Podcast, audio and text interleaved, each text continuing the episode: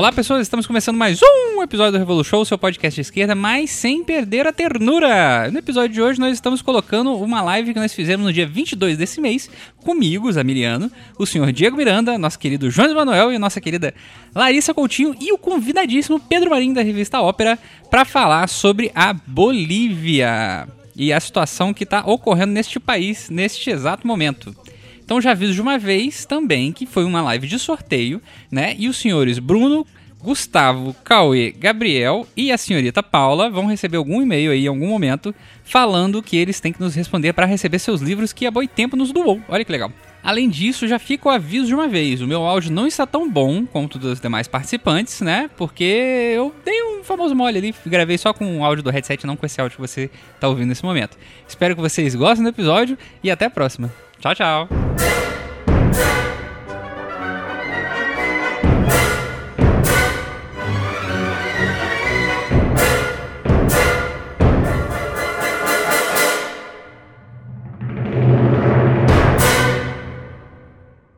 Então, estamos ao vivo aí, mais uma vez, na live do Revolution aí, a sua live, a nossa live do seu podcast, nada menos que show, e podcast aí que é esquerda, mas sem verdadeira ternura. Então estamos ao vivaço aí. À minha esquerda nós temos nossa querida Larissa Coutinho. Diga lá, Larissa. Olá, boa noite. É isso aí. ao lado de Larissa Coutinho nós temos Diego Miranda, o vereador de Belo Horizonte, futuro vereador. aí, galera, vamos lá, né? Vamos debater aí um assunto importante hoje. Tamo juntos. Muito bom. E ao lado esquerdo de Diego Miranda, 21000, nosso vereador, nós temos Pedro Marinho, o editor da Revista Ópera. Diga olá, Pedro, para a população do Brasil. Olá, população do Brasil. Boa noite, tudo bem? Vamos debater Bolívia. Muito bom. E aí, a gente está aqui nesse momento da live. Para quem não lembra, né, do último momento de live que nós tivemos aqui no Revolution, nós inauguramos. A Larissa já estava lançando a cabeça na negativa lá. Não acredito que vai fazer isso.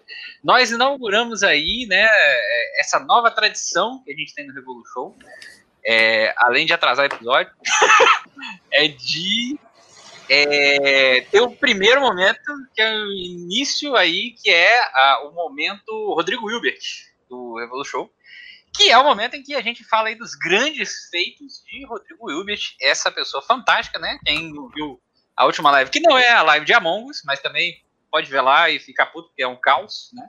É, João Carvalho nos auxiliou nesse momento, Rodrigo Wilbert. Larissa Coutinho. Pois não? Eu recentemente recebi um relatório da, do, da, da, KGB do Rodrigo Wilbert, é, falando que, Rodrigo, que o Brasil está se negando aí a receber o 3G, é, perdão, o 5G, olha aí, eu estou em 2000 2009, a receber o 5G aí da, da China, porque Rodrigo Hilbert já está produzindo 5G na casa dele, é, com aparelhos reaproveitados na prótese dentária de Celso Somano. Eu tô, tô olhando O que, que você acha aí dessa, desse grande filtro? Filtro é ótimo, desse grande futuro aí de Rodrigo Hilbert. Desculpa. O, o eu tô, hoje eu tô demais. Então, vamos lá. A última live sério também tava assim, é. o padrão.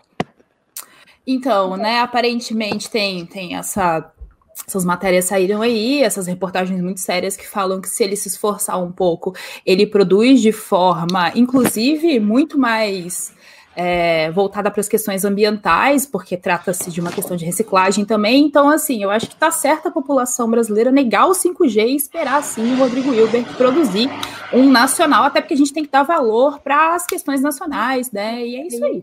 E para o Rodrigo Hilbert. Não é? E para o Rodrigo Hilbert sempre. Alto, tipo, porra. Autodeterminação, Rodrigo Hilbert, né? Autodeterminação. Muito bom, né? Muito bom. Também fiquei sabendo aí que o Rodrigo Wilber, o Pedro passou pra gente um relatório por baixo do pano aí que o Rodrigo Wilber também tá produzindo a vacina do Covid, inoculando a vacina em si mesmo, e aí os, os anticorpos Rodrigo Wilbertianos estão né, é, produzindo suficiente para resolver o nosso problema, né, Pedro? Não, a vacina, a vacina já vai vir com 5G também, inclusive. né?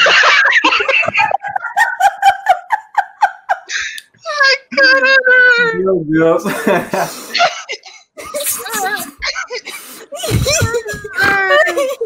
Ah, Inocular o 5G por vacina. Eu- Caralho, muito bom. Então é isso, né? Alguém aqui, ah, como a, a gente afobada, né? A gente afobada existe em todos os lugares. A pessoa já chegou assim, e a Bolívia, cara? Pô, a Bolívia tá lá, né? Você olha no mapa. É um Ah, tem gente que tá puta aqui, porque falou que antes a gente era sério, agora a gente faz palhaçada. Não, a gente começa com a palhaçada, né? Calma, a gente só tem três minutos. Quebrar o gelo, porra. E eu só queria dizer que a gente faz palhaçada desde o primeiro episódio, então assim. Exatamente. Inclusive, o primeiro episódio do Revolu Show aí, né? Muito tempo atrás. Mas, é, três anos, a gente tem que fazer uma live especial de, de 100 episódios, né? A gente vai agora pro episódio ontem, né? Não, ontem não, foi hoje. pô. Olha aí, o nível que eu tô de edição, né? Hoje, hoje teve aí ah, um episódio fantástico com o João Carvalho, esse pessoal não ouviu. Né? Ouça, a gente teve um episódio fantástico aí com o João Carvalho e Cristo Pan, né? é, que foi sobre a questão indígena, saiu hoje. Né? É, alguém falou assim: não, a menina já tá desidratada. Eu falei, cara, tô desidratado de edição de episódio de podcast, porque eu fiquei muito tempo brincando de Rodrigo Hilbert com marcenaria. Quem acompanha no Instagram viu lá, né? É, que foi muito bom, né? Esse episódio aí do, do Revolution Show fantástico com, com Cristo Pan e João Carvalho, né? É, e aí, né, a gente tá aí para fazer essa live aí. E a temática, eu, eu um milhão, um milhão de, de aí, né? É, a temática de hoje é essa temática aí que é sobre a questão da Bolívia, né? É, na segunda-feira, eu. Foi na segunda-feira mesmo? Acho que foi. Na segunda-feira, é, eu fiz um tweet aí falando, né, que eu sou um pessimista do Revolution, né? O Diego sabe. É, eu fiz uma, um pequeno tweet aí simples, né, falando aí sobre a questão de que a gente tem que ver, né, como é que vão ser as próximas horas, os próximos dias, né, as próximas semanas e meses, etc, para ver se essa vitória aí vai realmente se concretizar, né? E lembrando aí do, do cara, eu não consigo falar o nome desse maluco, que dá raiva, que é aquele grande empresário lá dos Estados Unidos, lá, que é o Elon Musk, né? É, nosso incel da tecnologia aí, da burguesia internacional, é, que falou que ia dar golpe em quem quisesse, né? Não que ele tivesse alguma coisa a ver com o lítio, mas enfim, né? As, as ervas aí que tem na Bolívia. E a gente veio aqui falar sobre. E também, né? A gente veio aí para é, fazer né, as considerações em relação a nossos colegas aí que estão no cinema. Nós vamos ter aí uma, um, um puta sorteio aí para os padrinhos e madrinhas do Revolution, né? E a gente vai fazer isso tudo aí ao mesmo tempo. Antes de eu passar pro, pro Pedro, porque Diego, Larissa já são proletário velho, né, aqui do, do, do Revolution, então a gente começa com o convidado. É, eu queria dizer que João Manuel, né? Vai atrasar. Tudo é João Manuel, né? Quem já lançou essa campanha, tudo é João Manuel aí. É, vai atrasar, né? Talvez. Para variar. Para variar. Talvez eu acho que os ouvintes já deviam estar acostumados, gente, porque assim, toda live é, é o processo. É, a gente tem que fazer uma abertura para a entrada espetacular de Jones Manuel. Então, assim, ele sempre chega depois, entendeu? E o João não vai participar hoje. Ele ia participar, mas ele desmarcou de última hora porque ele não tá legal. Então, ele não vai participar. Muito bom. É, então, em algum momento, Jones Manuel estará aparecendo aí, né? Com seu quarto, Jones Manuel, sua casa, Jones Manuel, né, e seu rosto, Jones Manuel. É, então, vamos aí para esse bate-papo, nada menos que show. Depois a gente abre, obviamente, umas perguntinhas. E mais para frente a gente vai aí fazer esse mini comissariado de comunicação e propaganda com a galera sobre o que eu falei anteriormente. É, Pedro, eu estou certo de ser pessimista? e o que que tá... Olha. Não, não, mas antes de você responder, isso é uma das perguntas. A segunda pergunta é, de eu estar certo ser pessimista até certo ponto, né? É, e a segunda questão é, que caralho, porque às vezes alguém chegou aqui, né? Nunca se sabe dia de amanhã. Mas alguém chegou aqui e falou, que caralho aconteceu na Bolívia? Quem se meteu ali no meio daquele bagulhete do cacete, né? E né, o processo eleitoral, as bizarrices que ocorreram aí ao longo da semana, etc. O que, que, que você tem visto aí sobre, sobre Bolívia? Bom, é, eu vou começar então pela segunda questão para explicar é, dar uma introdução sobre o que está acontecendo na Bolívia. É, a Bolívia, como eu imagino que a maior parte das pessoas saibam, é, no último domingo teve um processo eleitoral na Bolívia. É, esse processo eleitoral era particularmente tenso e foi envolto numa, numa atmosfera de tensão muito grande, porque no ano anterior, em 2019, um golpe de Estado tinha tirado o então presidente boliviano Evo Morales do poder, e foi um golpe de Estado violento que teve a participação primordial, uh, eu diria, de três elementos.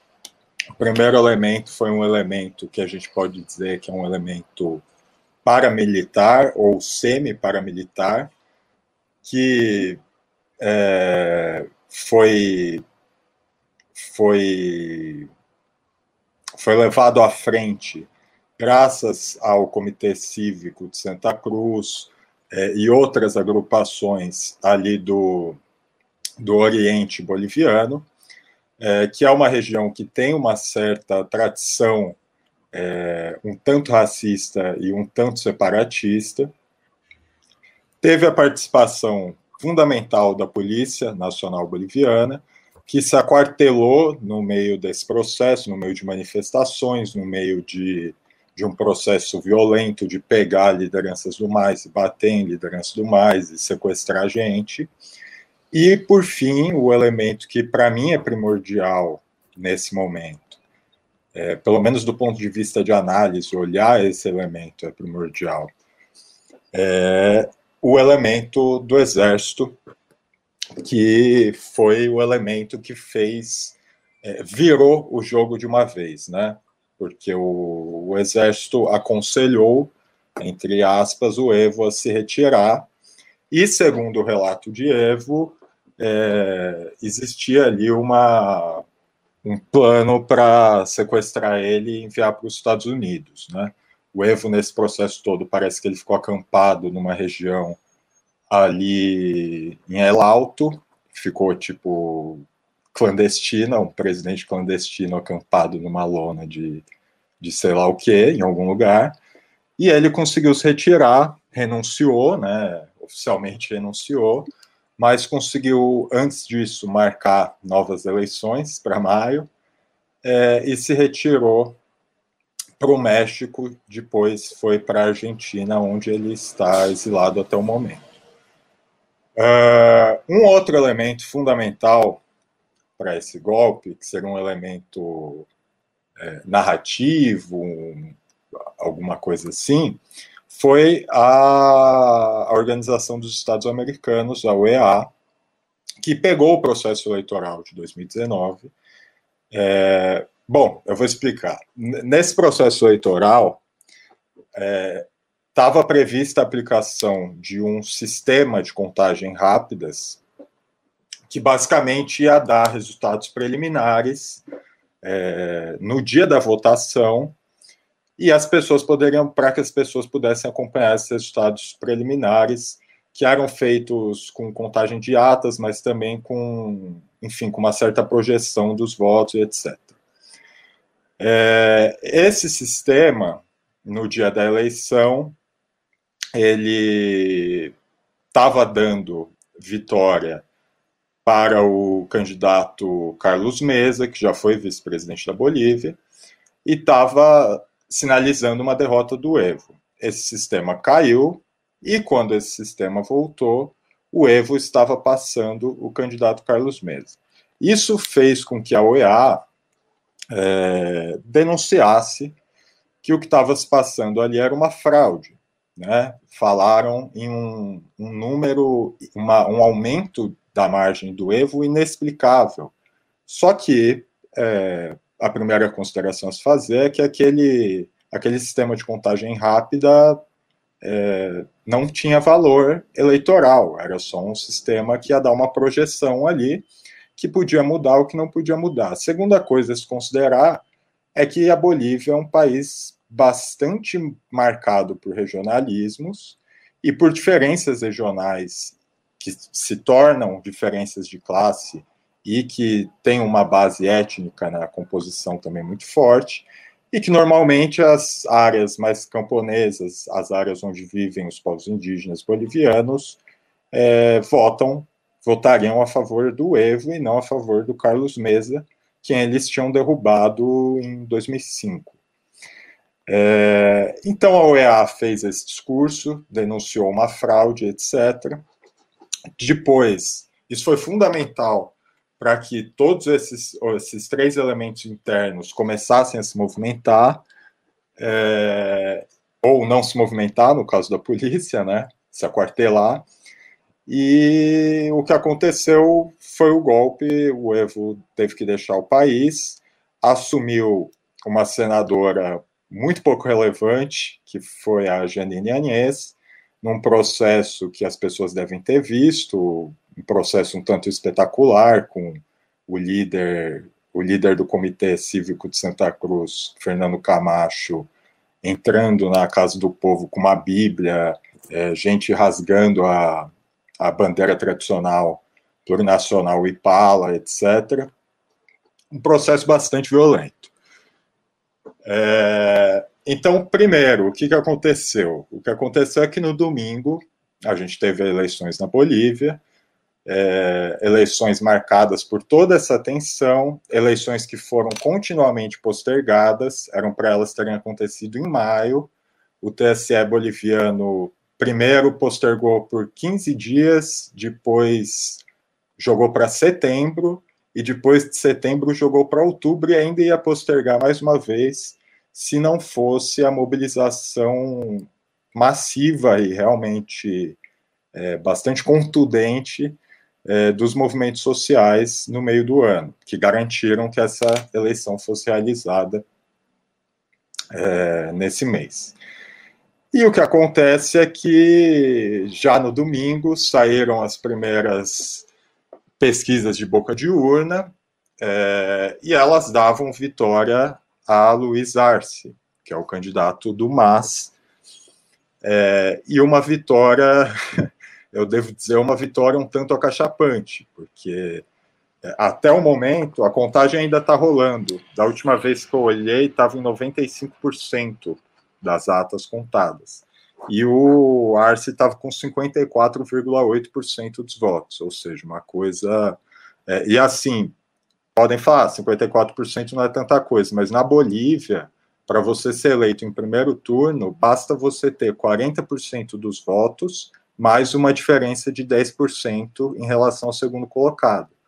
O segundo colocado, que é o Carlos Mesa, estava com 20, 28, coisa assim.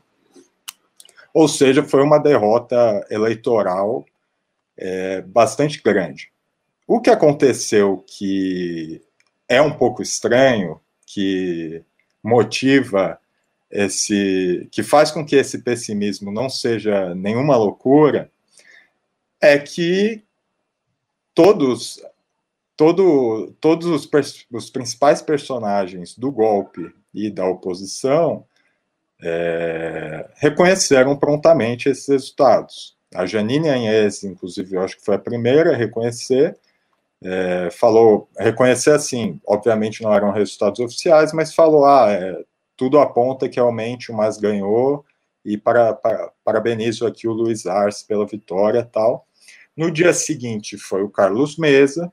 Carlos Mesa, é, como eu posso descrever ele? Ele é a figura tecnocrata típica neoliberal da América Latina, é, governou é, ao lado do, do Sanches de Lozada, é, e depois que o Sanches de Lozada foi expulso do país, porque ele, ele não aguentou a pressão e fugiu para os Estados Unidos no meio da Guerra da Água, é, assumiu o Carlos Mesa, que dali a um tempo também teria que renunciar, porque a pressão ali nos anos 2000 do movimento popular boliviano estava assim muito bem. É, e aí ele perdeu e reconheceu no dia seguinte. O terceiro colocado dessa, dessas eleições é uma figura, a maioria das pessoas deve conhecer, a imagem deve, deve ter ouvido falar, etc. Mas é o Fernando Camacho, que era justamente o líder desse Comitê Cívico de Santa Cruz, que é uma agrupação, eu diria, é, eu diria no mínimo semifascista, que é, é, se organiza ali no departamento de Santa Cruz, que tem esse elemento muito anti-indígena, muito racista e etc., e que tem um elemento regionalista muito forte. Isso eu posso explicar depois por que isso acontece na Bolívia e tal. Mas o fato é que o Camacho ficou em terceiro lugar, teve muitos votos em Santa Cruz, e o Camacho não reconheceu. Ele ficou quieto, e a primeira coisa que eu notei foi isso. Bom, o Camacho está quieto, é, isso é estranho, isso não é bom. E aí, anteontem, ele fez um, uma nota, né, é, indicando, assim, indicando um, um certo devir regionalista de novo, um certo devir golpista, e ontem o, a, o Comitê Cívico de Santa Cruz também soltou uma nota denunciando fraude, é, falando que as, é, as atas têm que ser recontadas, ou seja, os partidos têm que enviar as atas que eles têm sob controle para que seja recontado e tudo mais. Ah, outra coisa, anteontem também teve manifestações em Santa Cruz e em Sucre e em mais uma região que eu não lembro qual era. É, manifestações do pessoal que votou, obviamente, massivamente no senhor Fernando Camacho, e que já estavam é, falando que há ah, fraude de novo, etc. É bom recordar que o Camacho, durante a campanha eleitoral, ele já estava levantando essa bola da fraude. Quer dizer, ele estava falando que apesar do governo estar tá na mão da golpista Janine Anhes e do TSE ter tido toda sua estrutura mudada, é, o MAS ainda estava controlando o TSE e ia fazer uma nova fraude e coisas assim. É, a última observação que eu faço para parar um pouco o monólogo, e que é importante, eu esqueci de fazer, é que essa denúncia de fraude da UEA, ela foi desacreditada por pesquisadores internacionais de pelo menos três, três institutos. Foi desacreditada por um pesquisador do, MIS, do MIT, que é o Instituto de Massachusetts, foi desacreditada pelo pessoal do CEPR, que é o Instituto de Pesquisa Econômica dos Estados Unidos, um negócio assim, uma espécie de fundação ali, e foi desacreditada pelo CELAG, que é o Centro Estratégico Latino-Americano de Geopolítica. Então, agora, com uma. Essa é a primeira constatação que a gente faz a partir do, dos resultados da eleição falar, continuar falando em fraude, se já era absurdo, agora é uma coisa assim, é uma coisa meio ridícula, porque 54% em cima do Carlos Mesa, isso porque tiraram o erro da corrida, né? Mas é isso, mais ou menos isso.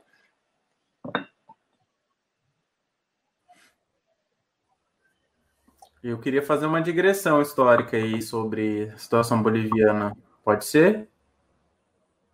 O Zamiliano tá desaparecido, né? Ele não falou nada. Eu acabei Você de tá cair muda, no famoso momento da live dos Como? idosos em que eu tava no mudo. É... Eu também tava no mudo.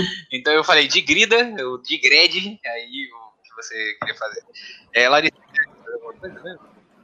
não, eu acho que é, às vezes as pessoas não têm um pouco da noção da estrutura do que é a esquerda boliviana e como que é esse processo de constituição e tentar um pouco trazer para vocês um pouco da história, né? Porque isso reflete a América Latina como um todo. Né? Lembrando que pelo menos dois regimes militares em quase todos os países, né? Algum tipo de regime mais fechado, e isso não é diferente até para a constituição de um movimento comunista, organizado e tudo mais. E a situação da Bolívia é um tanto interessante, né? O MAS, é, ele, ele é herdeiro de uma organização muito antiga que é a Falange Socialista Boliviana, de 1937, que é uma, um movimento nacionalista, né? Que era muito. É, não dá para fazer paralelismo, né? sem chance de cair em erros, mas eu seria mais ou menos o que foi os trabalhistas no Brasil, né? Que tinha uma perspectiva muito nacionalista, é, mas não, não, era a favor do marxismo, não era a favor de nada disso. É, e tem inclusive o símbolo que aparece muito, a gente vê que é o que? A bandeira azul, né? A bandeira azul é a expressão da falange socialista boliviana. E aí, é, em 1987, não, ontem eu vou falar do movimento comunista, que aí eu vou fazendo historicamente, que acho que é mais fácil. É, e aí, em 40, tem a fundação uh, do Partido uh, de Esquerda Revolucionário, PIR, né? E esse PIR vai ser dissolvido em 50 para fundar o Partido Comunista de Bolívia, né? Que também, por incrível que pareça, também é PCB, né? Porque é o Bzinho. É, então, é, ele, foi assim foi o processo, embora é, nessa década de 50, né, o primeiro congresso do partido só vai ser em 59, né? Então, uma grande dificuldade de organização e movimentação do Partido Comunista, né, dessa ala, vamos dizer assim, revolucionária, dentro lá do movimento operário, né? É, e ele, assim que ele foi né, colocado como, como partido, ele já foi colocado como ilegal, né? Era o governo do Marmento Uriyoyaita. Nossa, é muito difícil falar o nome. Uriolagoyotia. Alguma coisa assim. É, e aí, para conseguir atuar né, como movimento comunista, a, a questão foi penetrar no movimento operário, né? Então, foram do, dois espaços importantes do Partido Comunista, que é a Central Obreira Bolivariana, a COB, e a Federação Sindical dos Trabalhadores Mineiros da Bolívia, a FSTMB, que especialmente na década de 60 foi o movimento, o momento mais intenso de atuação do Partido Comunista, embora ele tenha centro-cívico e uma força minoritária, né? Porque ele, assim que ele foi fundado, ele já foi colocado ilegal, né? O, o PCB ele tem um momento de legalidade, é colocado na ilegalidade, mas contraditoriamente, quando ele vai para a legalidade, é um movimento onde ele mais cresce, né? Depois ele tem ilegalidade, ilegalidade de novo, e depois está na década de 90. E lá não. Então o processo foi um tanto diferente, né? E ela continua sendo um, um espaço, um, uma, uma ala, vamos dizer assim, bem fraca dentro do movimento é, dos trabalhadores na, na Bolívia. E aí, com a ruptura sino-soviética, que atravessou né, quase todos os partidos e tudo mais, é, vai ter um racha em 64, né, que vai formar o Partido Comunista da Bolívia marxista-leninista, né, que tinha orientação maoísta, enfim, é, essas divergências que aqui no Brasil também a gente vai ter é, entre o PCB e o PCdoB e outros países da América Latina como um todo vão ter esse processo, né?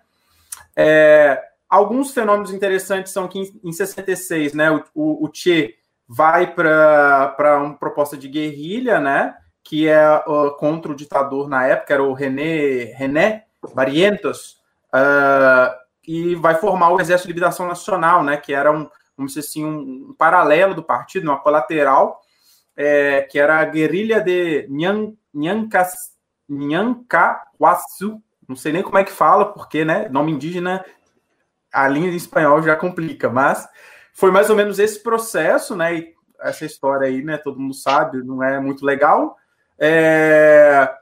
E aí, na década de 80, né, quando a democracia, entre aspas, né, quando o processo de contra da ditadura, né, foi, foi dissolvido lá, é, o, o, o, PCB, o PCB, né, o Partido Comunista Boliviano, conseguiu a sua legalidade, mas continuou a ser um partido pequeno, né, e assim já era fraturado por causa do também do outro partido comunista, que era o Partido Comunista da Bolívia marxista-leninista.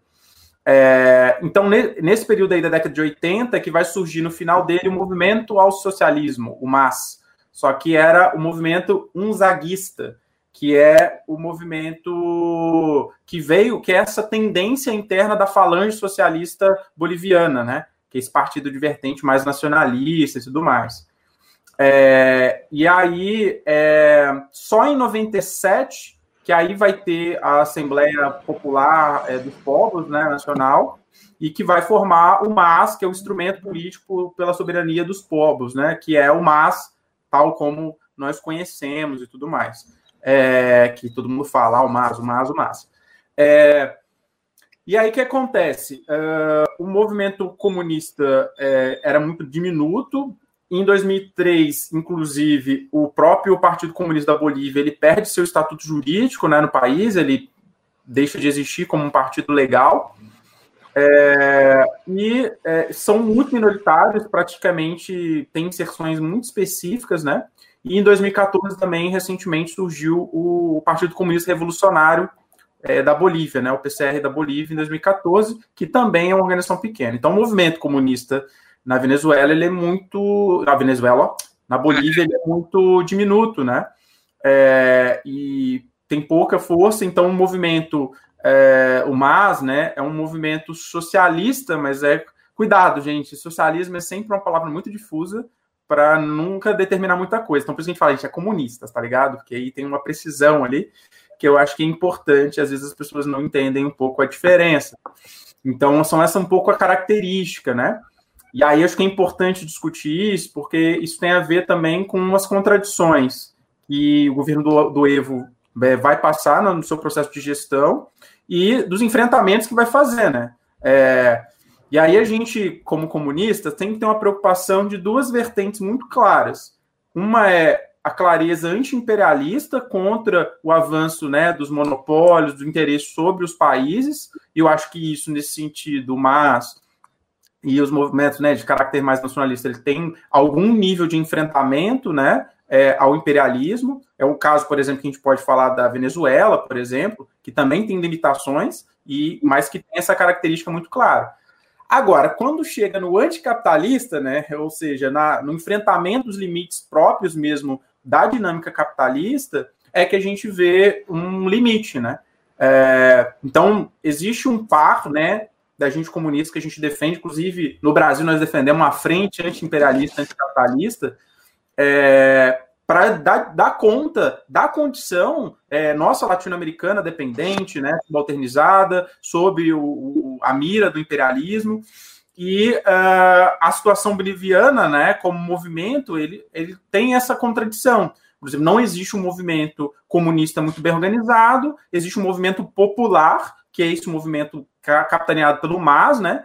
Assim como a gente pode falar, ah, o PT, que tinha essa característica, né? Eu acho que isso se dissolve aqui, lá não se dissolveu, e aí tem como discutir por que, que isso é, é um pouco diferente, né? Característica popular de base, de, de né, é, sustentar e enfrentar a eleição mostra isso. E no Brasil a gente vê um movimento um tanto diferente, com contradições, isso não quer dizer que não tenha base social e tudo, mas é, foi muito diferente, né?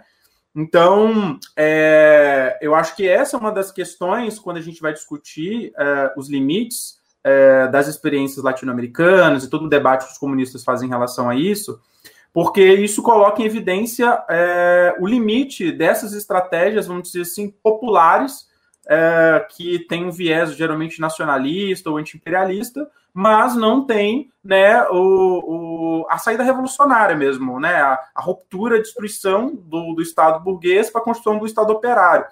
Né? A gente sabe, é óbvio, a gente está na América Latina, isso não é uma coisa simples de se falar e se fazer na América Latina, né? A gente vê como Cuba né, sofre todas as dinâmicas é, relacionadas a esse processo, mas um pouco para tentar trazer para a galera né, um pouco dos elementos como que é essa configuração é, do movimento dos trabalhadores, movimento popular na Bolívia, né? É isso. Bom, Larissa, quer dar seus dois centavos aí? Esse bate-papo massa. Então, cara, eu tava falando isso mais cedo antes da gente entrar no ao vivo, né? Os textos que eu li e as informações que eu tenho é, vieram do Pedro e ele tá aqui, então eu acho melhor deixar ele falar, porque faz muito mais sentido. Então, assim, tô de boa, eu, tô, eu tô aqui de ouvinte que tá aparecendo na, no, na live. É, é basicamente isso. Muito bom. Eu aproveitei aqui, acabei de descobrir como é que adiciona um banner aqui, adicionei um banner para já avisar, porque toda hora alguém vai perguntar assim, e o João, e o João? E o João? Aí, pronto, tá, tá. Tem um erro de digitação aí, Zamiliano. Que que eu errei? Participará. Cadê? No participará. Ah, tá. Porra, tá Aí, Pedro, já jogaram a bola para você de novo, Pedro. Eu não sei se o Zamiliano vai querer falar. É, eu vou, eu vou querer usar essas imagens daqui a pouquinho para falar um pouco dessa dimensão que o Diego deu e que separou muito bem, porque é importante separar essas duas coisas bem, que é do para a gente ter uma dimensão do que, que é esse enfrentamento anti-imperialismo, anti-imperialista na Bolívia, qual que é a importância da Bolívia, por que, que, que é um ponto tão, tão importante. Mas eu quero só comentar uma coisa, é, que é o seguinte, ali na Bolívia, é, a gente tem um. É importante também a gente lembrar sempre que a Bolívia foi um importante laboratório do, do consenso de Washington. E ela, porque assim, a gente tem o Chile, por exemplo, que também foi, a gente teve o processo da ditadura militar na Argentina, etc.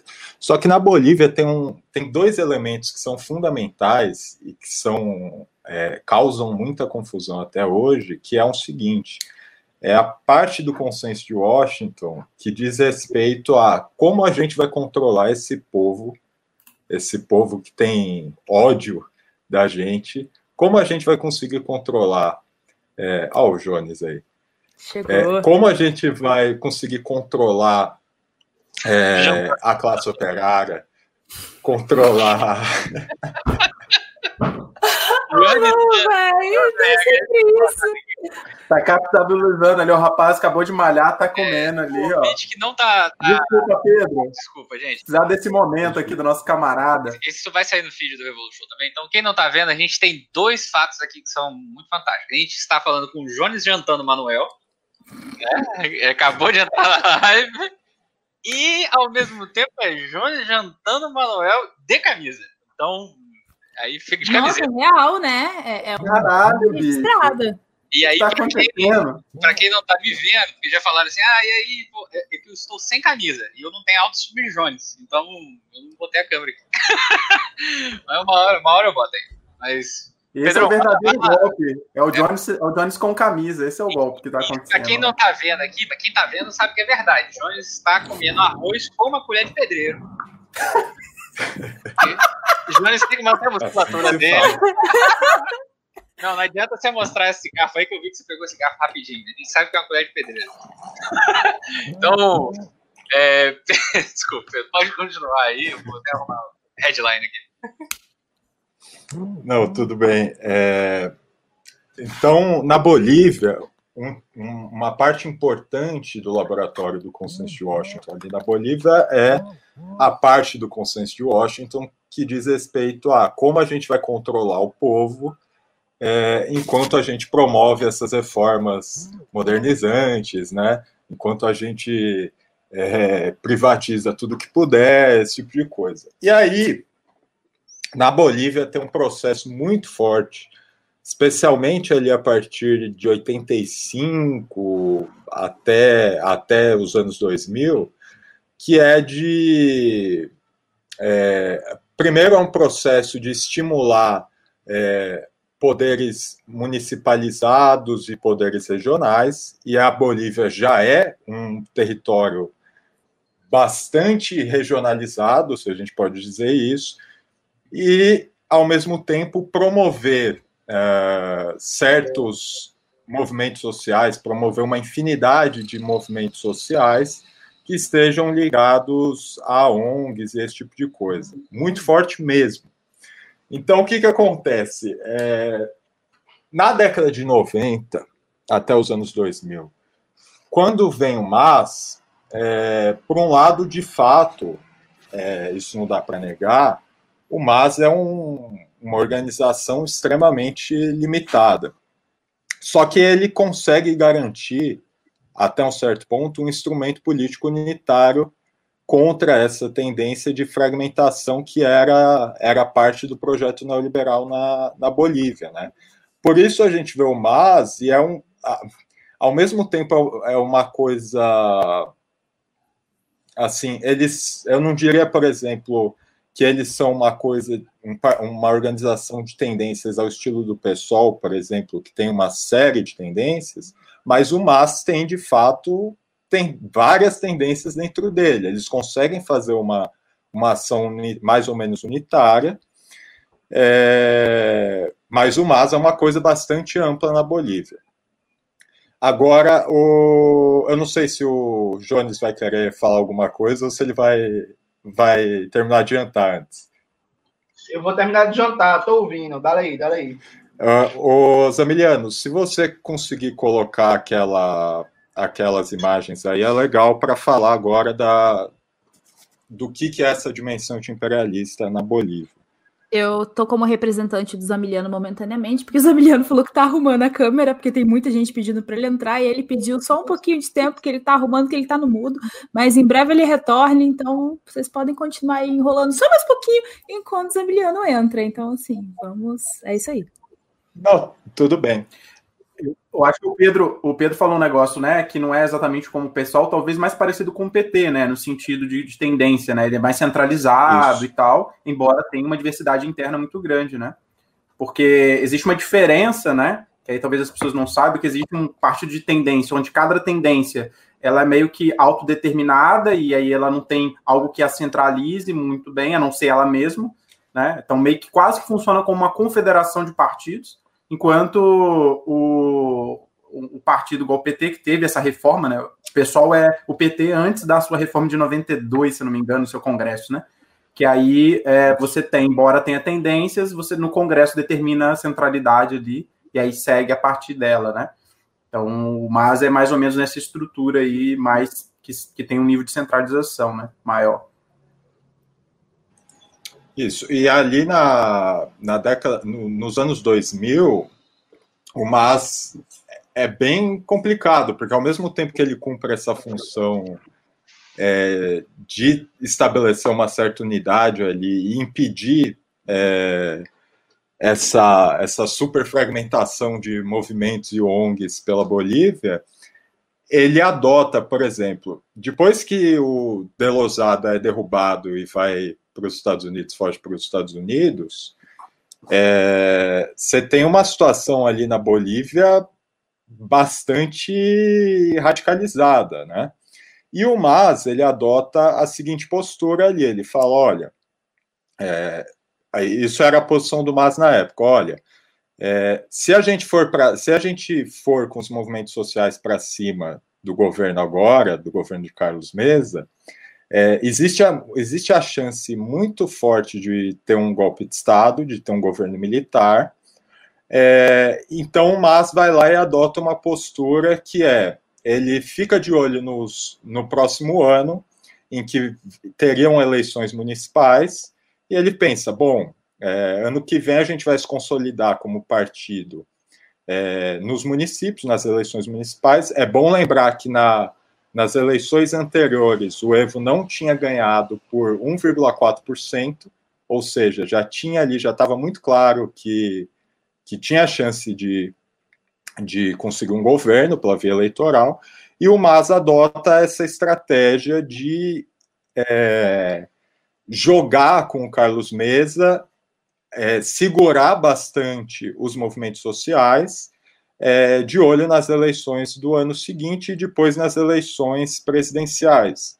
Nessa época, a gente tinha, por exemplo, um, uma, a COB nessa época estava com uma tendência é, mais radicalizada com o MAS, mas também disposta a negociar com o governo do Carlos Mesa, e a gente tinha uma outra tendência que, assim, eu acho, eu acho interessante, né? Que era a tendência do Felipe Quispe, que tinha muita força ali na região do Chapare e na região de El Alto, e El Alto, vamos lembrar, no golpe de 2019, a gente viu aquelas imagens de massas de indígenas descendo El Alto para para La Paz, gritando agora sim guerra civil, né? É uma região bastante interessante, eu gostaria de conhecer El Alto. E vamos lembrar que em El Alto também tem os famosos Pontios Rojos, né? Aquela milícia é, indígena, bastante radicalizado também, mas tinha uma tendência, que era uma tendência é, menos forte do que o MAS, menos forte do que a COB, mas bastante forte, com bastante, é, bastante apoio nas massas, e que era uma tendência bastante radical do Felipe Quispe, que era do movimento indígena Pachacuti, e de, depois ele faz a Confederação Sindical Única de Trabalhadores Campesinos da Bolívia. Mais tarde ele vai fazer o Exército Guerrilheiro Tupac Katari também, do qual participa o, o Garcia Lineira, né, o vice-presidente do Evo. É, e a posição do Quispe naquela, naquela época, é, igual à, à posição do, da liderança da COB na época, era o seguinte: não tem por que negociar com Carlos Mesa, é, não tem que fazer referendo nenhum sobre a questão do gás, porque o, o povo já se pronunciou. Então era uma posição bastante insurgente, assim, de ir para cima mesmo com os movimentos sociais. É, eu tendo a achar essa posição por uma questão de programa e por uma questão é, de estratégia política, eu tendo a, ali na, naquele contexto, eu, se eu fosse um boliviano, eu provavelmente estaria com a posição do Quispe.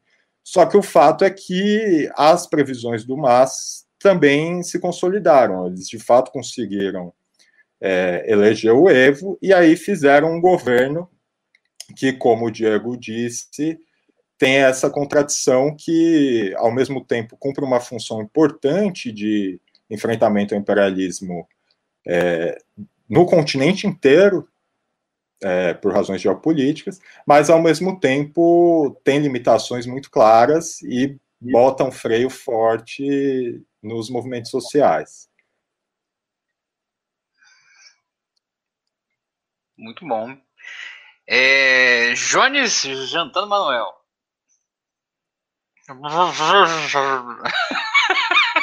Deixa eu falar, continua comendo aí. pra quem não tá vendo, o Jones ainda está comendo, tomando aqui o seu, seu monster no squeeze. É... Larissa, quer fazer algum comentário sobre a avaliação fantástica aí de nosso querido Pedro? Diego também, que fez uma avaliação histórica muito boa, o Jones não estava aqui no momento. É, Diego também fez uma avaliação muito boa sobre o comunismo lá é, em Bolívia, né? Larissa quer fazer algum, alguma uma ponderação? Não? Não, eu tô muito. Carne, um franguinho. Eu tô muito concentrada no fato dos gatos terem invadido oh, o meu quarto e eles estarem subindo. ah, não, velho. É que ele vai falar, né? Ah, ele, ele, só fez isso porque eu botei a camisa. Hum. A verdade é que eu, eu sou. quero falar. Não, Exato, tem, Jonas é a regra do careca, branco e. Deixa eu falar um bagulho aí, que aí estavam me difamando no chat, dizendo que eu tava comendo um cachorro. É, porque um pedaço de carne era muito grande. Não é um cachorro, é um javali. Vamos respeitar aí a, a fauna, a flora, a biologia, a taxonomia. Veja, eu gostaria de dar uma palavra agora, considerando que eu estou alimentado. Beleza, eu não peguei a parte do histórico de Diego. Então, só para não ser repetitivo, é, Diego falou dos Temos golpes... na live. Peraí. Você tá tentativas...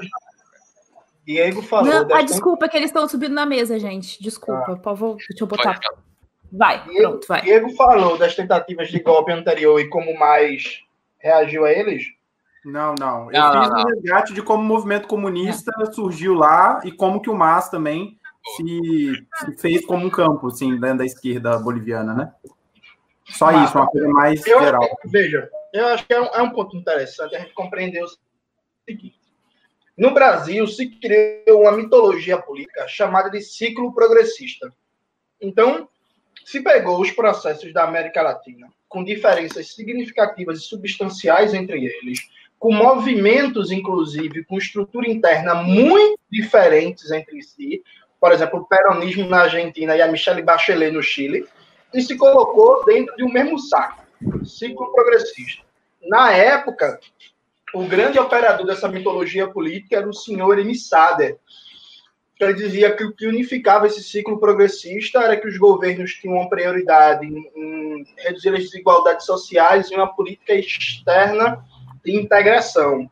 Então, supostamente seriam projetos mais ou menos do mesmo. Aliás, supostamente seriam projetos iguais, só muda a diferença de radicalidade e confrontação. Né? Então, Lula, Cristina Kirchner, antes do Nestor Kirchner, Bachelet, Hugo, Evo, é, o Daniel Ega, o Rafael Correia, o Fernando Lugo, antes de ser é, derrubado por um golpe, etc, etc, etc. o Olanta Humala também, no começo ali da eleição, é, no começo do governo dele. Isso, evidentemente, é falso, né? E essa leitura geral e genérica, além de promover uma leitura reformista da política, adaptada à compreensão de estratégia do ciclo democrático popular no Brasil, ela paga algumas coisas interessantes, que é e aí eu vou, para falar da Bolívia, eu vou começar a falar da Venezuela como elemento de comparação e análise. Né? O nosso amigo Hugo Frias Chaves, ele era mostrado pela mídia brasileira, e que vários setores da esquerda brasileira assimilaram essa leitura, como um cara ignorante, como um cara burro, como um cara meio bronco, né? Um cara, porra, meio toscão, assim. E Hugo Chaves não era nada, absolutamente nada disso, né? Quando aconteceu o famoso golpe na Venezuela de 2003, Hugo Chávez que conseguiu reverter o golpe, porque tinha uma sólida base militar, e não só porque o Hugo Chávez ele veio do exército. Não é só isso, embora isso seja um elemento importante. Mas desde o começo do governo dele, ele criou políticas sociais e programas sociais direcionados à própria base da tropa. Então, desde o começo, ele, além de fazer uma disputa político-ideológica, fez uma disputa material de fidelidade com as, com as tropas, desde fortalecendo os programas de pós-graduação de promoção da educação, que historicamente existem no Exército Venezuelano desde os anos 70, até projetos de moradia específica, aumento de soldo, melhora das condições de trabalho, é, combate aos maus tratos dentro dos quartéis e por aí vai. Então, Hugo Chávez ele resiste ao golpe e aí, paralelo a isso, ele não joga os golpistas na cadeia. Muitos deles, inclusive, têm anistia para fugir para Miami. O que parecia uma atitude conciliatória foi e não foi. Por quê? Ao mesmo tempo que os golpistas não são presos e fuzilados, né? Porque o Hugo era um cara do bem, humanista, cristão e pá, ele acelera o processo de reforma nas Forças Armadas, e aí reforma em todos os âmbitos, desde reforma curricular até o processo de afastamento do generalato é, é não alinhado com o processo bolivariano, a promoção de a, a, agiliza a promoção de novos oficiais, a renovação do corpo de comando das tropas, intensifica cada vez mais a ideia, inclusive dentro das próprias bases, dos militantes do PSUV entrarem no Exército. Então, há todo um processo de mobilização de, ó, vamos lá, é, tem, vai ter concurso para oficial, você militante comunista entrar. Então, ele reconfigura radicalmente as Forças Armadas, faz um processo de modernização violentíssimo nas Forças Armadas, comprando a roda equipamento, principalmente da Rússia. Então, equipa as Forças Armadas da Venezuela a rodo e aí transforma em todos os vetores possíveis, né? Ele muda a origem de classe do corpo do oficialato, com pessoas oriundas da classe trabalhadora, muda os currículos político-ideológicos de formação das Forças Armadas, muda as cadeias de comando com generais é, fiéis, ao menos em, no, na história, em palavra, ao projeto bolivariano e moderniza e arma o exército, os armados de maneira mais geral, e paralelo a isso, cria, estimula a criação das milícias armadas, né? Porque quando você tem uma milícia, você cria um fator novo na política que é o seguinte: toda vez que um general golpista pensar em dar um golpe de Estado, ele já vai ter que pensar, tipo, fudeu, bicho, tem milícia, né? Então, assim, pensar em dar um golpe de Estado na Venezuela significa pensar em entrar numa guerra civil, que pode ser rápida, pode ser, sabe, pode ser curta, pode ser longa, mas significa pensar em entrar numa guerra civil, que é isso, que não é cooptou um setor significativo do exército das forças armadas de maneira geral e o poder das armas está com os golpistas não. Isso aqui é um segundo fator. E Hugo Chávez sempre dizia que a revolução dele era pacífica, porém armada, e ele sempre dava o exemplo do Salvador Allende. Isso é importante. E sempre dava o exemplo do Salvador Allende. Chávez não fez uma leitura no sentido de que ah, o caminho da disputa institucional para chegar ao socialismo dá errado, então a gente tem que virar a vara para um caminho leninista de tipo puro. Ele tem criou uma espécie de terceira via, embora eu odeie esse termo, que é incorporar a lição fundamental do leninismo de que o fundamento de uma dualidade de poderes é o proletariado em armas, porque no acirramento da luta de classes, o poder político-militar, o enfrentamento político-militar passa ao primeiro plano necessariamente da cena política, sempre, goste ou não, acho bonito ou feio, sempre, e aí conseguiu fazer isso. Aí quando a gente compara com o Evo Morales, isso que é o mais significativo. Por quê? Tanto o governo do Evo quanto o governo do Chávez não quebraram na espinha dorsal o poder econômico da burguesia. Nenhum dos dois. Isso é fundamental. Nenhum dos dois. Na Venezuela, o negócio ainda foi mais avançado porque houve um processo de expropriação do petróleo, mas o grosso da economia continuou nas mãos privadas. Calcula-se que, em média, 71% do PIB venezuelano é PIB que está nas mãos privadas. E o próprio setor de importação e do grande comércio varejista, que tem uma importância central na Venezuela, que é um país que basicamente produz petróleo e importa todo o resto, está basicamente em mãos privadas. Na Bolívia aconteceu um elemento parecido. O Estado se apropriou, nacionalizou setores de maior renda, e aí leia-se telecomunicações, é, gás natural e petróleo e alguns setores da área da mineração, e a partir daí impulsionou um ciclo de investimentos produtivos, de modernização de infraestrutura, de facilitação de crédito, até um processo de industrialização a partir de efeitos de encadeamento na cadeia do petróleo e gás nas mãos do Estado, mas fundamentalmente o grosso da economia também na casa de 70% continua nas mãos da burguesia. Uhum. Só que, diferentemente da Venezuela, o governo Evo Morales e Álvaro Garcia Lineira nunca debilitou a sério o poder político-militar da burguesia boliviana. Tanto que, quando teve a tentativa mais, a, mais assintosa de golpe de Estado, que, se eu não me engano, foi em 2006 ou foi 2007. 2009. Assim. 2009, isso, que veio do, que, que, teve como foco Santa Cruz. Paralelo a isso, não houve o que o Hugo Chávez fez.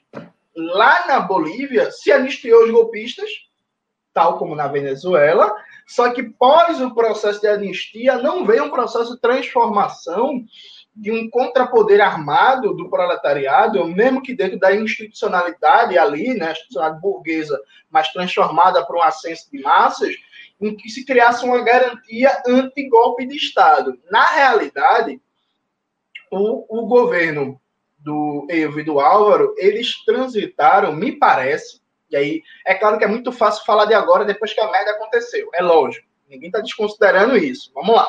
Mas me parece que eles transitaram muito numa ilusão que foi o seguinte: eles conseguiram estabelecer um nível de lucratividade para a burguesia e de estabilidade econômico-financeira muito maior do que na Venezuela. Dentre outras coisas, porque como a economia boliviana era muito menor e o nível de concentração e de centralização do capital era muito menor do que da burguesia venezuelana, que tinha um poder econômico muito maior, você tem uma pequena burguesia que vai se tornando em burguesia média e que tinha o centro dos seus negócios associados à economia pública, dependente de crédito público e de compras governamentais, uma burguesia que se acomodou muito bem a esse esquema de uma economia capitalista mais puxada pelo investimento público, né, pelas indústrias estatais públicas, e se criou uma ilusão de que, porque, do ponto de vista econômico, a margem de lucro da burguesia e a estabilidade macroeconômica estava garantido, a disposição dessa burguesia para uma ação tipo venezuelana de boicote, de assabarcamento de produtos, de esconder propositalmente produtos para criar uma, uma, inflação artificial, a disposição seria muito menor. O que estava certo até certo ponto, porque isso não aconteceu na economia boliviana. Vamos lembrar que até o ano do golpe, a Bolívia continuava sendo o país que mais crescia na América Latina, e segundo os dados da CEPAL, a experiência boliviana é o maior sucesso econômico da América Latina dos últimos 20 anos. O nível de crescimento, de acúmulo de reservas cambiais, a saúde fiscal da economia, a relação dívida-PIB, a taxa de investimento, a taxa de eficiência, inclusive, das empresas estatais, tudo, todas as taxas macroeconômicas centrais que você imaginar, a economia boliviana era sabe? Assim, o melhor da América Latina. Só que aí é isso, velho. O que foi que aconteceu? É, isso é interessante. O mais parece, parece, e aqui talvez eu seja um pouco anacrônico, mas é só para a gente visualizar melhor. O mais parece que repetiu um erro é, parecido com o do PCB em 64. Que é o seguinte: bicho, a gente sabe que a burguesia não gosta de nós. Né? Porque assim, o discurso do mais era claro. burguesia, pá, antinacional, racista. Até, inclusive, não sei se vocês sabem, se alguém já falou aqui, mas na Bolívia tem um histórico de grupos nazistas, né? Inclusive grupos de imigrantes da época da Segunda Guerra Mundial que foram para a Bolívia e fundaram bases nazistas lá. No caso que você está falando é o Klaus Barbie, né? Que foi reutilizado é, nos Estados Unidos. É, para quem não sabe quem é Klaus Barbie, é fácil você identificar ele que um dos personagens que foi é, inspirado nele, para quem viu Bastardos Inglórios, né? É aquele desgraçado lá que caça judeu, que era basicamente o, o Klaus Barbie que foi quem auxiliou até mesmo na. Ele estava preso, aliás, porque ele tentou um golpe na Bolívia, né? E ele estava preso é, e ele foi solto para auxiliar na caçada ali do Che Guevara. Depois ele foi. É, ah, pô, foda-se, a gente não precisa mais da cena, né? Porque ele, ele de repente fugiu dos Estados Unidos enquanto ele ensinava a CIA técnicas de rastreamento de pessoas, né? Mas enfim. É, Estados Unidos tem um histórico de ter incríveis prisões de segurança máxima que pessoas incríveis meio que de repente estão na Líbia, de repente, né? É, é, mata Tomás Sankara, enfim, é, é umas paradas meio loucas, assim, né? Exatamente. Mas aí, que eu tava, veja, e aí por que eu tava falando isso? Porque os discursos do Mais, o Mais é um partido que se apresenta como socialista. Tem aquela coisa meio confusa, meio socialismo do século XXI, o próprio Álvaro Garcia Lineira teorizava a ideia de que não é possível transitar para o socialismo só no âmbito da economia boliviana e que era preciso desenvolver um capitalismo andino popular e preparar as condições para uma mudança de correlação de forças a nível latino-americano e mundial para a Bolívia rumar junto ao socialismo, junto com todo o continente, porque nas fronteiras nacionais não era possível, o que, embora seja bem bizarro, tem algum algum tipo de sentido, inclusive, dada a própria baixa, baixa dimensão de enfim, tamanho, população, recursos da Bolívia, mas enfim, esse é outro debate. Mas tinha um discurso socialista e se falava abertamente. E a, a, essa própria ideia, né, muito popularizada pelo Laclau e a Chantal Mouffe, de pensar um populismo de esquerda, a ideia de um povo contra as oligarquias, era um elemento constitutivo do discurso do mais. Então se dizia a todo momento que a oligarquia ia tentar tirar, que a oligarquia quer interromper o processo, que ela quer calar os povos originários que finalmente tiveram vez e voz na Bolívia, etc, etc. Toda eleição, inclusive, esse discurso de polarização do povo, dos povos originários contra as oligarquias, os vendepátrias, os aliados do imperialismo era fortalecido. Então, assim, ninguém poderia dizer que não era projetado, esperado um processo de reação das oligarquias, mas, ao mesmo tempo, ninguém fez um plano de ação. E aí, por isso que eu digo que parece um pouco um PCB, porque o PCB na, no, no pré-golpe dizia desde 61 que iria rolar o golpe no Brasil, que a burguesia queria dar um golpe, queria dar o um golpe, queria dar o um golpe, queria dar o um golpe. Quando o golpe veio, a gente não tinha plano de ação de porra nenhuma. Sabe, é isso, assim. A gente dizia que o golpe ia vir, ei, pegou. Eu lembrei daquela maravilhosa piada do, do português, né? Caralho, olha aquela banana lá, 500 metros, eu vou cair de novo.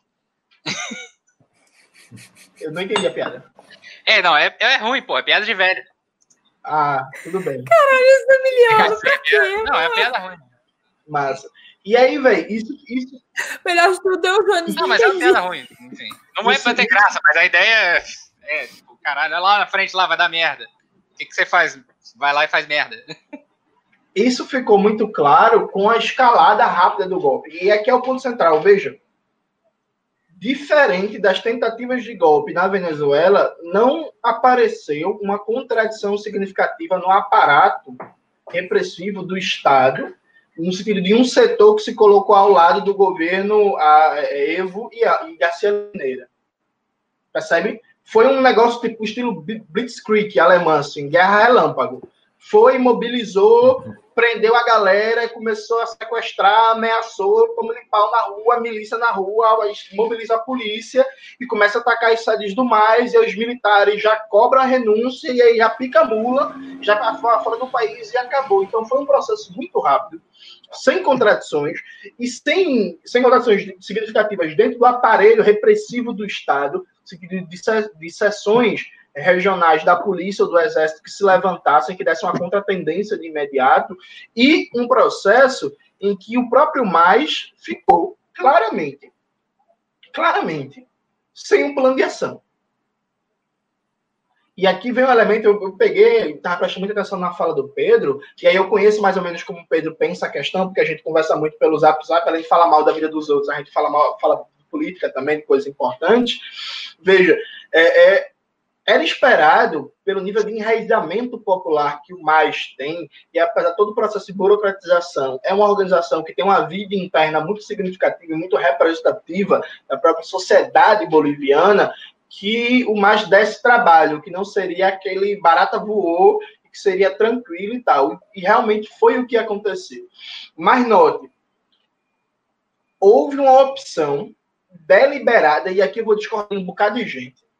Houve uma opção deliberada dos dirigentes do mais de baixar a temperatura, no sentido de não forçar um confronto aberto, e ao mesmo tempo mostrar que temos força para fazer um confronto aberto. Ao meu ver, inclusive, a direção do Mais atuou de maneira parecida com a direção petista antes do Lula ser preso. Se tinha uma ameaça de, ó, se Lula for preso, o Brasil vai explodir em protestos, em caos e não sei o que. O próprio ministro do STF, Marco Aurélio, dizia que não podia prender o Lula porque isso poderia causar uma guerra civil no Brasil. Lula foi preso, não aconteceu porra nenhuma. No caso do Mais, no caso do Mais, existia essa tensão social e o Evo, e o Garcia Lineira, claramente eles tiraram o pé. E eu, até hoje, não aceito a forma que eles saíram da Bolívia. Sim. Tem gente que fala assim, ah, por que ele... eu, eu até hoje eu não aceito. E aí, eu lembro que na época eu falei uma coisa que muito, muitos me criticaram e eu sustento. O papel do líder num processo é também morrer por ele, viu? assim, vamos, vamos, vamos lá. Eu lembro que na época, quando eles foram embora do país, eu dei o exemplo do Stalin, vou me chamar de stalinista, mas aí paciência, né? Eu dei o exemplo do, do, do Stalin, abrindo só um parêntese. Ontem, numa aula na UFRJ, é, dois professores me citaram aí, falaram bem, aí falaram assim, não, aquele rapaz de Pernambuco que bate muito no liberalismo, o, o, o Jones do Caetano. Porra, bicho. cara, 10 anos trabalhado no comunismo para virar o Jones do Caetano. Tudo bem. Jones do Caetano. Fecha parênteses. Daqui a 10 anos o Caetano vai ser o Caetano do Jones. Vamos esperar que isso se realize. Né? Mas na época, eu dei até, eu dei até o exemplo do Biógrafo, Stalin. Falar, né? O baixo Caetano e o Caetano do Jones. O Stalin, quando o exército nazista estava às beiras de tomar Moscou, ele manteve a comemoração do aniversário da Revolução de outubro e ele se colocou contra, junto com os outros membros do, do Comitê Central, da tendência majoritária, de os membros do CC irem para o interior do país, por Oriente. Ficaram em Moscou, comemoraram o aniversário da Revolução, isso em 42, em 42 ele deu, o Stalin deu um discurso que foi um discurso histórico, que inclusive marca um período de início da virada da guerra, no meio da Moscou sitiada com as tropas alemãs a, a, a poucos quilômetros, sabe, de, de, de, do cara. Então, assim, é papel do líder, né? ou então o Fidel Castro, que quando aconteceu a invasão da Baía dos Porcos, que hoje a gente sabe que foi invasão pequena e que não foi do conjunto das Forças Armadas dos Estados Unidos, hoje a gente sabe, mas na época não se sabia, isso é sempre importante lembrar, na época quando os caras receberam os informes, os informes eram, os americanos estão invadindo Cuba, então se imaginou os marines dos Estados Unidos chegando e o Fidel Castro foi de frente na Baía dos Porcos para comandar a existência. Então, o papel do líder, em momentos como, como esse, é colocar seu pescoço à prova mesmo para dirigir o processo de resistência. Claro, sem nenhum tipo de aventureirismo, né? Até porque fazendo coisas inconsequentes as pessoas morrem, prova é o Che Guevara na Bolívia, mas ser líder pressupõe riscos, né? O líder não é só o cara que manda. O próprio Zapata no México, né? É, sim. Ser líder não é só o cara que manda, não é só o cara que viaja de avião para encontrar Xi Jinping, né? O líder, ele tem que botar a cabeça dele a prêmio mesmo, que é o papel dele. Então, o mais fez, um, fez esse processo, e aí conseguiu, por causa da própria enraizamento que se tem, é, é, segurar a situação. Agora, eu tenho perspectivas pouco positivas. Por que eu tenho perspectivas pouco positivas? Porque, para mim, e aqui eu, eu vou parecer um troctista agora. Para mim, o conceito troctista, que eu acho horrível, tosco e bem subjetivista, que não encontra base na realidade de crise de direção, Se teve uma situação que ele tem alguma utilidade, próxima deve ser essa agora. Por quê? Você tem uma base social que conseguiu se organizar quase que de maneira espontânea a partir dos seus locais mais regionais, a resistência a um golpe de Estado, que conseguiu dar um contragolpe, não, não foi um checkmate, mas conseguiu dar um cheque, conseguiu tomar o cavalo do adversário, tomar uma, um biscozinho, e que, ao mesmo tempo, está pronta para um processo está pronta para um processo de ofensiva até certo ponto, e a prova que está pronta é que o discurso dos líderes, tanto do Evo como do Lúcio, é não revanche, não vingança, sem rancor, união nacional. Então, há um processo dos líderes de tentar, tipo, aí, galera, baixa temperatura e a, as próprias matérias da imprensa burguesa, do El País, da Folha de São Paulo, do Dr. Esqualo, dessa, dessa mídia burguesa, todos é falando da importância de, de, de, de, evitar confrontação, de evitar revanches, de evitar ódio, ou seja, existe toda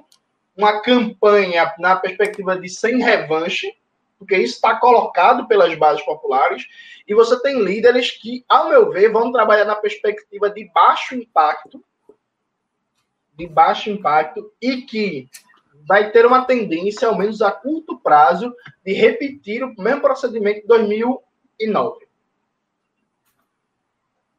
A minha aposta, se eu fosse apostar um prognóstico, não tanto pelo que foi colocado até agora, mas pelo histórico do mais, é de repetir uma estratégia como a de 2009 e, para mim, tem um elemento mais significativo, e eu não sei se o Pedro concorda com isso. O Garcia Lineira, para mim, parece meio marginalizado desse processo. A entrevista que ele deu para o El País, dizendo que ele vai se dedicar agora à formação política de base, que vai ficar meio que de canto do poder, para mim, é um tanto quanto um mau sinal, considerando o papel que o Garcia Lineira tinha enquanto um articulador político, enquanto um elemento que tinha um pensamento ali mais estratégico, próximo da perspectiva leninista. Então, começo com essa fala aí. Isso porque você começou, né? Muito bom. Diego, bom, falou. Pedro, Larissa. Eu posso fazer só uma pergunta para quem já for falar e tiver interesse em falar disso também, que tem até a ver com o que eu estava trocando ideia com o Pedro ontem, que quando a gente comentou da questão da disputa étnica na Bolívia, de como é que funciona um pouco, eu acho que é interessante explicar um pouco disso, porque tem normalmente tem muita confusão quando a galera fala da Bolívia em relação a isso, porque eles não entendem como é. Puta que pariu. Desculpa, a gente já caiu. É, como é que. Eu vou tirar isso daí. É, como é que isso funciona lá? Porque a galera tem muita. Isso costume de fazer aqui, de pegar o que a gente tem como é, definição ética, étnica e aplicar em todos os locais. E não funciona dessa forma. Então, acho que é interessante explicar um pouco de como é que funciona lá é, também. E só isso mesmo. Falou eu, então. Eu do menino aí, ó. O menino quer as imagens. Joga na tela aí, Zé Emiliano. Quer as imagens? Imagens. Não, não, peraí. Peraí. Primeiro eu vou ter que comentar o Jones, aí eu chego nisso aí. Tá bom. É, então, é, tem. A Boitempo publicou esse livro aqui, A Potência Plebeia, que são artigos do Garcia Lineira, né? E tem o, o, o, último, a última parte do livro tem um artigo que chama o Estado em Transição, Bloco de Poder e Ponto de Bifurcação. O que é incrível de ler esse, esse artigo hoje é que é o seguinte: o Garcia Lineira estava descrevendo o processo de 2019 nesse artigo aqui, que foi publicado muito antes. Assim, tudo que aconteceu em 2019 ele está falando lá, ah, isso é um perigo, isso pode acontecer, etc. E de fato aconteceu. Então a primeira constatação é essa: o Jones está muito certo na, na crítica que ele faz é, em relação à falta de preparo do MAS é, em relação a isso. É, uma outra coisa, aí ele citou o caso da Venezuela, na Venezuela, eu cheguei aí para Venezuela, né? Eu fui para eu fui para lá de pela estrada, né? Então foi uma viagem bastante conturbada. E aí eu quero dar o relato de duas coisas que eu achei curiosas que também comprovam o que o Jones falou. A primeira delas é que assim, enquanto a gente viajava pela estrada, é, toda hora a gente era parado pelo, pelo exército, né? Aí o exército, o exército parava lá e a gente dava para ver que a gente não era venezuelano, né? É, e aí a gente sempre era escolhido para ter que ser averiguado e tudo mais. E aí tinha, naturalmente, tinha, isso não dá para negar, tinha aquela coisa meio assim, primeiro, os caras cobrando, os caras do exército cobrando imposto de gente que está fazendo contrabando, sabe? Tipo, a gente pegou um ônibus, de, sei lá, aquilo parecia ser uma tonelada de macarrão, porque não era possível, era muito macarrão que tinha no ônibus, de um cara que, o, que os caras do exército chamavam peruano, e esse cara, todo checkpoint, ele descia do, do, do ônibus para fazer o acerto com os caras, né? Então, toda hora a gente era parado. Teve uma hora que eu fui parado, e aí o, o oficial pegou e falou para fazer a averiguação, tal, daquele jeito, né? De oficial, assim, meio bravo, muito sério, muito tenso que eu estou fazendo. E aí eles começaram a mexer na minha mochila lá, ver o que, que tinha. Eu levei, naturalmente, eu levei alguns livros para lá para ler durante a viagem e tudo mais, e um dos livros que eu levei foi esse aqui, que é, são os escritos revolucionários do padre Camilo Torres. Quando esse oficial pegou esse livro na mão, ele me liberou. ele pegou o livro assim e falou: Ah, não, não, então beleza, tal, pode guardar suas coisas aí, já é. Ou seja, isso existe, muito forte dentro do, do exército venezuelano. Né? A outra coisa é que na Venezuela se fez a, as milícias, né, as milícias civis. E assim, é incrível, você anda é, em determinados bairros é, de Caracas e você vira e mexe e vê o pessoal com aquele uniformezinho, né?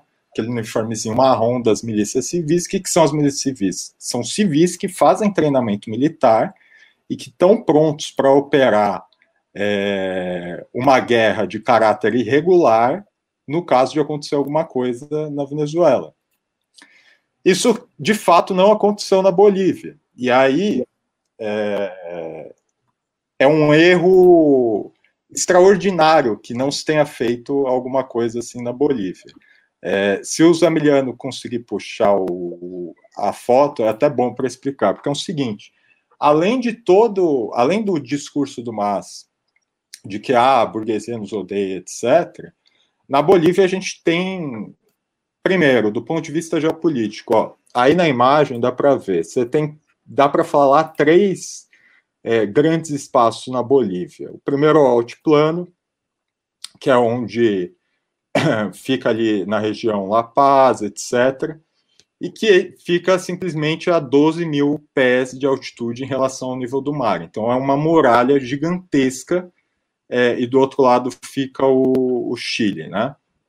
Aí você tem essa aquela região é, dos vales é, e você tem, enfim, a região aqui do, das planícies, que é onde fica Santa Cruz, etc. E tem o, o que se chama de Media Luna, né? Que é o departamento de Santa Cruz, é, Tarija, eu acho, e mais um outro departamento.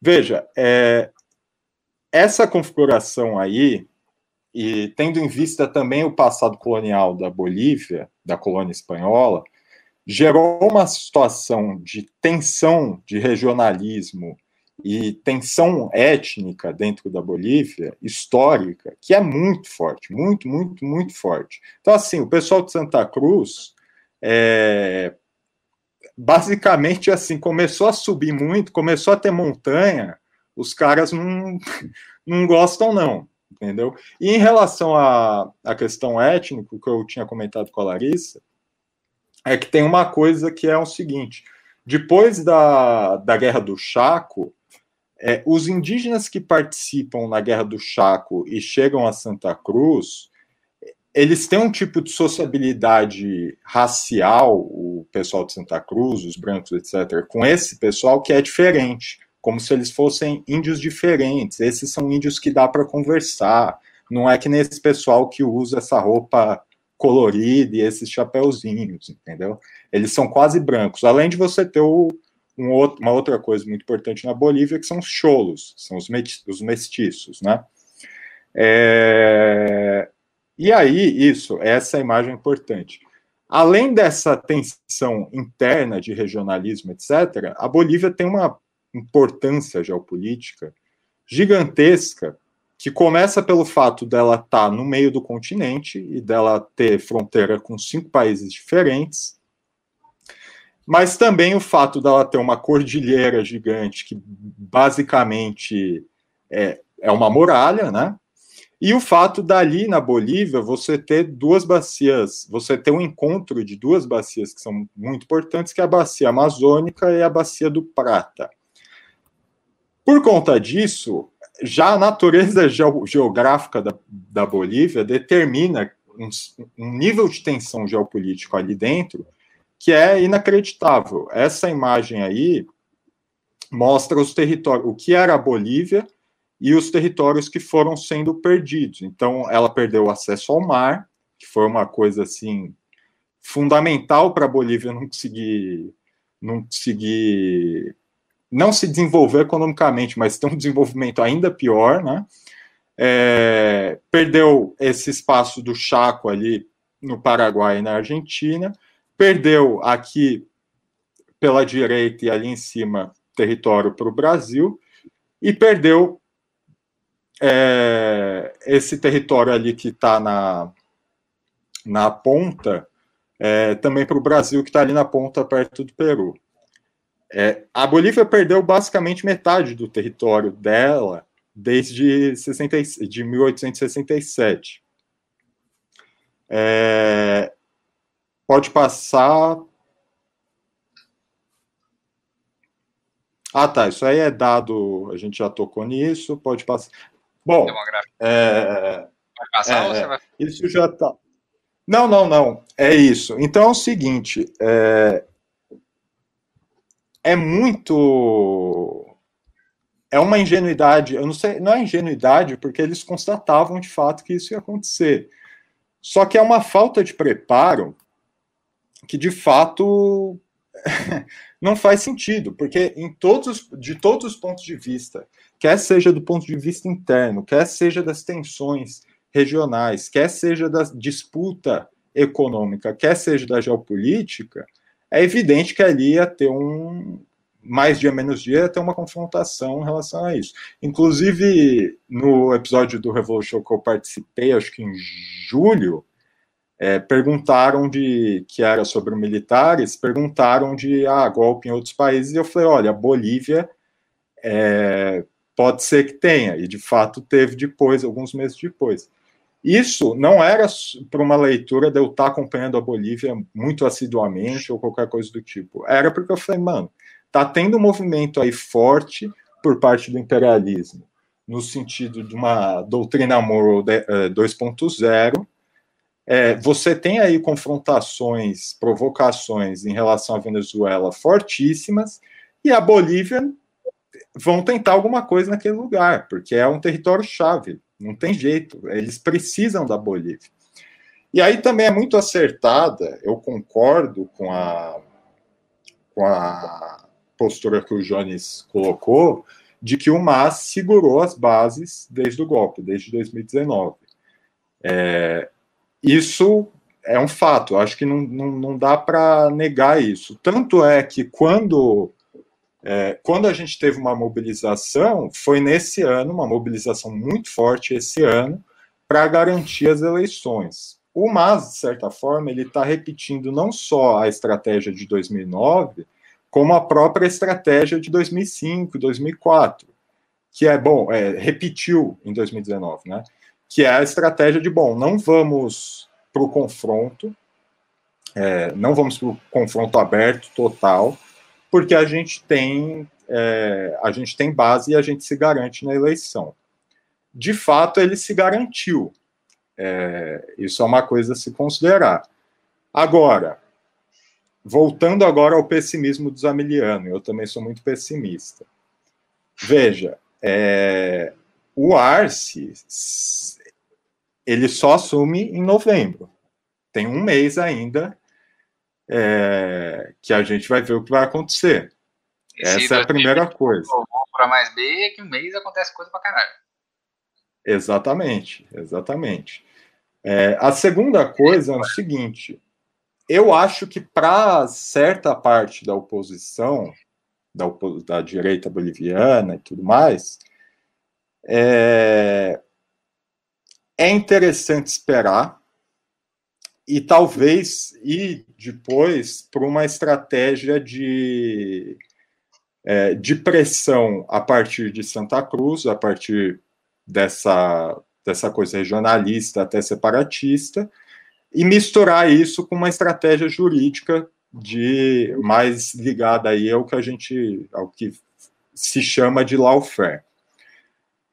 É, o fato é o seguinte: com o Arce no governo, é, se ele não fizer, se ele não começar a agir, se ele tomar, tomar posse de fato e não agir no sentido prioritário de punir gente do exército, punir gente da polícia, fazer um processo de reforma é, bastante tensa, ele vai ficar ele vai ficar na mão, sempre vai ficar com esse horizonte estratégico aí aberto para a direita se aproveitar. E aí tem uma coisa que é o seguinte: isso tão é fundamental, porque é o seguinte, é, eles podem partir também para uma estratégia de tensionamento a partir de Santa Cruz, de movimento separatista, etc. Só que eu não acho que isso tem condição de sozinho sustentar um golpe. Mesmo que o exército e a polícia peguem e falem, ah, não, a gente não vai tomar parte nisso aí, o pessoal de Santa Cruz não tem como eles, eles enfrentarem sozinhos, num, num cenário de golpe, as massas ligadas ao MAS. É, então, fundamental é garantir garantir uma estratégia de uma estratégia contra-golpista nas Forças Armadas e na polícia. Uh, eu acho que é isso, por enquanto. Então, ó, deixa eu só dar um pitaco aqui, que eu acho que tem uma coisa interessante, que é o seguinte, veja, é, tem muita gente já dizendo que o Arce vai ser o novo Lenin Moreno e, e, e, por aí vai, muitas coisas apressadas. O fato, o fato é que você consegue projetar um conjunto de cenários variados para a burguesia e para o imperialismo. Porque os caras efetivamente, veja, se a gente pensar a política como um jogo de xadrez, o que o mais fez agora foi tomar um, um, cavalo, colocar um cheque ou tomar uma rainha, mas não foi um checkmate. Então os caras têm um processo de transição na mão. Dá para jogar muito nesse processo de transição com é, é, é, é voltar atrás, com dar um golpe. Tem o exército que está em uma postura golpista e que o governo do Lúcio Arce vai ter que pensar o que fazer com o exército tem toda a pressão do governo dos Estados Unidos, tem um judiciário que se mostrou totalmente conveniente com o golpismo, tem uma tática de afastar o Evo Morales.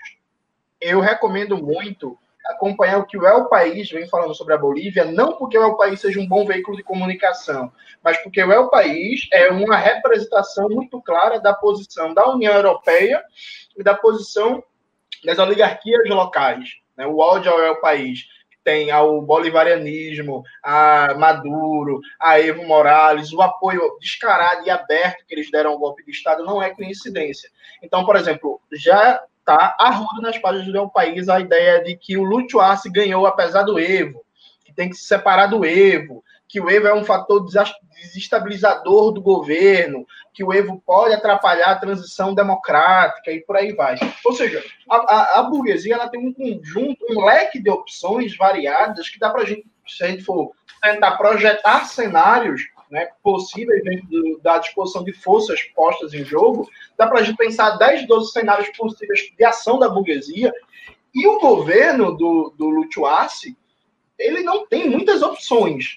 Evidentemente que a Bolívia está numa situação de terra arrasada tão grande do ponto de vista da, do aumento do desemprego, da fome, da pobreza, da miséria, que qualquer governo que não seja sociopata tendencialmente vai ter uma popularidade alta porque vai mitigar os efeitos mais imediatos, né? Porque não sei se vocês acompanharam que na Bolívia, por exemplo, o negócio foi tão brutal que o ministro da Saúde foi indiciado por roubo descarado de dinheiro equipamentos de combate à pandemia. Então, tipo assim, o governo da Bolívia é um dos piores da América do Sul, junto com o governo brasileiro, no combate à pandemia.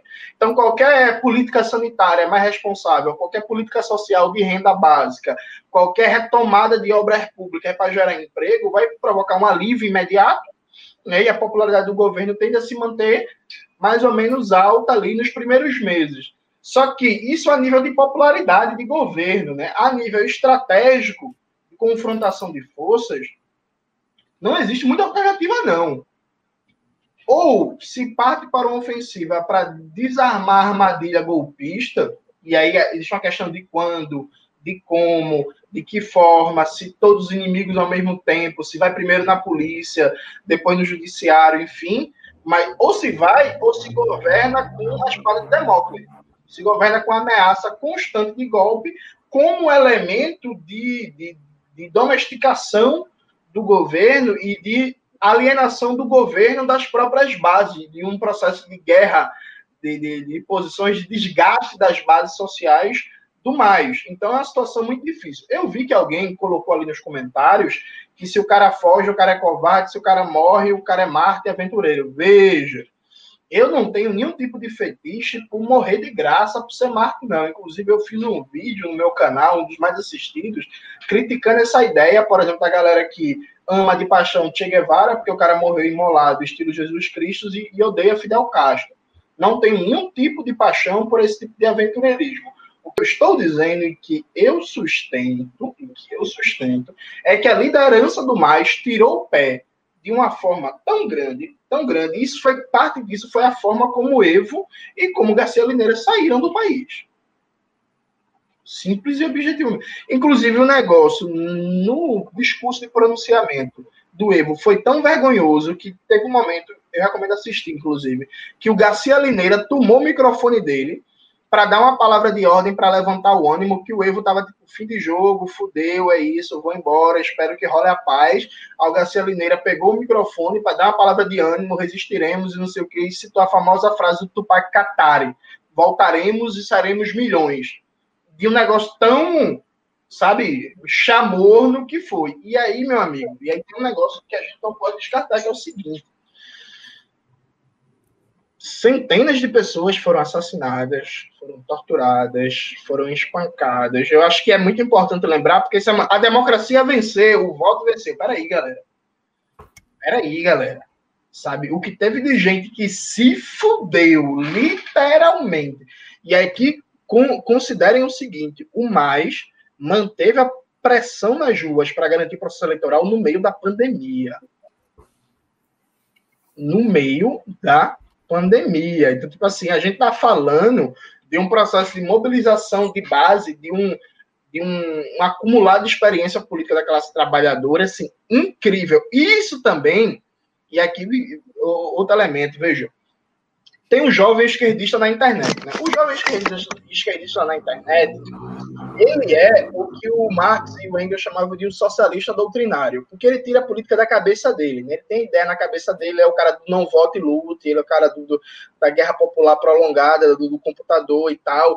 E aí ele já fica dizendo que a eleição é fácil, que não muda nada, que os reformistas estão comemorando a eleição. E ele não consegue olhar a política e perceber que aquilo ali foi fruto de um processo, de uma vitória tática da classe trabalhadora que conseguiu impor e garantir o processo eleitoral e, e barrar o processo de fraude, no sentido de que era muito claro para todo mundo que o governo posto golpista ia tentar operar uma fraude. Só que o nível de mobilização, vigilância da classe trabalhadora foi tão grande e a superioridade de votos foi tão grande que não se tinha condições de operar uma fraude que não seja é, é, é dando um golpe militar aberto. Percebe? Então, assim, não é que se, se, está comemorando a eleição em si. Claro, tem setores da esquerda que comemoraram a eleição em si tem um fetiche pelas urnas. Ok. Ok. Afobado, afobado. Ok, ok, tudo bem. Agora, a gente não pode desconsiderar que isso foi uma conquista da classe trabalhadora. O significado tático dessa conquista vai ser disputado, porque não existe um significado político em si congelado no tempo e no espaço. Eu estava relendo por esses dias a luta de classes na França. É incrível como Marx, por exemplo, mostra que a Revolução de Fevereiro na França, em 1848, garantiu o sufrágio universal e o direito de eleger presidente por voto. Isso foi uma conquista da classe trabalhadora e, como na disputa, na própria luta de classes, a burguesia conseguiu reverter essa conquista da classe trabalhadora em prol, por exemplo, da eleição do Napoleão Bonaparte, né, no, no, no, no ano seguinte. Então, a política tem uma dinâmica, o significado do governo Arce não está claro, e aí, quem, quem bater martelo, com certeza, nesse momento, desconfie. Desconfie. O significado do governo Lutuati não está claro. Agora, está claro que isso foi uma vitória da classe trabalhadora. E uma vitória da classe trabalhadora que, agregue-se, se deu não só no cenário de pandemia, mas num cenário de uma conjuntura geopolítica fuderosamente, fuderosamente desfavorável, com o Grupo de Lima fazendo a merda que está fazendo na América Latina, com a pressão dos grupos militaristas de extrema-direita na fronteira da Venezuela em alta pressão, com o Mike Pompeo fazendo rolezinho pela América Latina e planejando ações de maior militarização do continente e de manobras mais ofensivas dos governos de direita da região, com um processo de militarização aberto no Equador e no Chile, inclusive, foi publicado semana passada pelo UOL, um processo do governo Sebastião Pineira de reconstruir os serviços secretos de inteligência como forma não só de monitoramento de movimentos populares de partidos políticos dentro do Chile, mas na própria América Latina. Então, os caras estão trabalhando abertamente na mesa com a Operação Condor 2.0. Está dito assim, abertamente. O próprio discurso do Mike Pompeo, no norte do Brasil, a, a, quando ele foi lá com a Ernesto Araújo, foi um discurso que ele só falou, é, só faltou falar I love Condor. Né? Mas ele claramente colocou um discurso de segurança nacional, de unidade, não sei o quê, que ele estava dizendo basicamente, ó, queremos uma operação Condor 2.0. Então foi nesse contexto geopolítico que a classe trabalhadora conseguiu essa vitória. Esse heroísmo da classe trabalhadora frente à mediocridade dos líderes, gente, desculpa, assim, sabe? Porque uma coisa é, por exemplo, o que o Che Guevara fez, e aí, de novo, não estou ridicularizando o Che Guevara, tenho um profundo respeito pelo camarada Che. Agora, uma coisa é o Che Guevara aí, com a cara e com a coragem, tentar criar um movimento na Bolívia, porque foi isso que ele foi fazer. Ele foi tentar criar um movimento, tentar criar um movimento de guerrilha. Outra coisa é a classe trabalhadora, no auge da sua luta, do seu enfrentamento, demonstrando uma coragem, um heroísmo ímpar, que na América do Sul, nesse momento, só rivaliza com a iniciativa histórica da classe trabalhadora, que está prestes a encerrar a Constituição pinochetista depois de 40 anos, coisa que a Michelle Bachelet, inclusive, não ajudou em porra nenhuma, e a classe trabalhadora da Venezuela. E nesse momento, os líderes teriam uma posição tão recuada.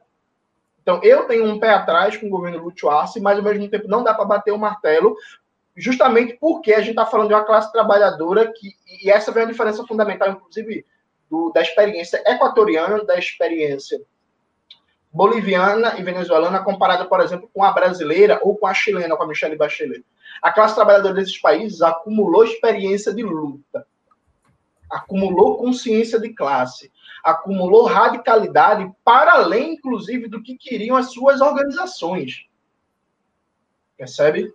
Para além, porque o PSUV o governo Maduro, toda a importância que a gente tem, na, que eles sabem que a gente tem na perspectiva anti-imperialista, mas o governo Maduro, eu não tenho dúvida que está atrás de vários setores da classe trabalhadora. No próprio texto da revista Ópera, quando o, o, André e o Pedro foram lá para a Venezuela, eles retratam como vários e várias pessoas que eles conversaram, não, Chaves, Massa, Estado Comunal e não sei o quê, mas Maduro, porra, mais ou menos os caras, inclusive, vários setores da classe trabalhadora e da juventude veem o Maduro como alguém que está no nível de radicalidade abaixo do Chaves.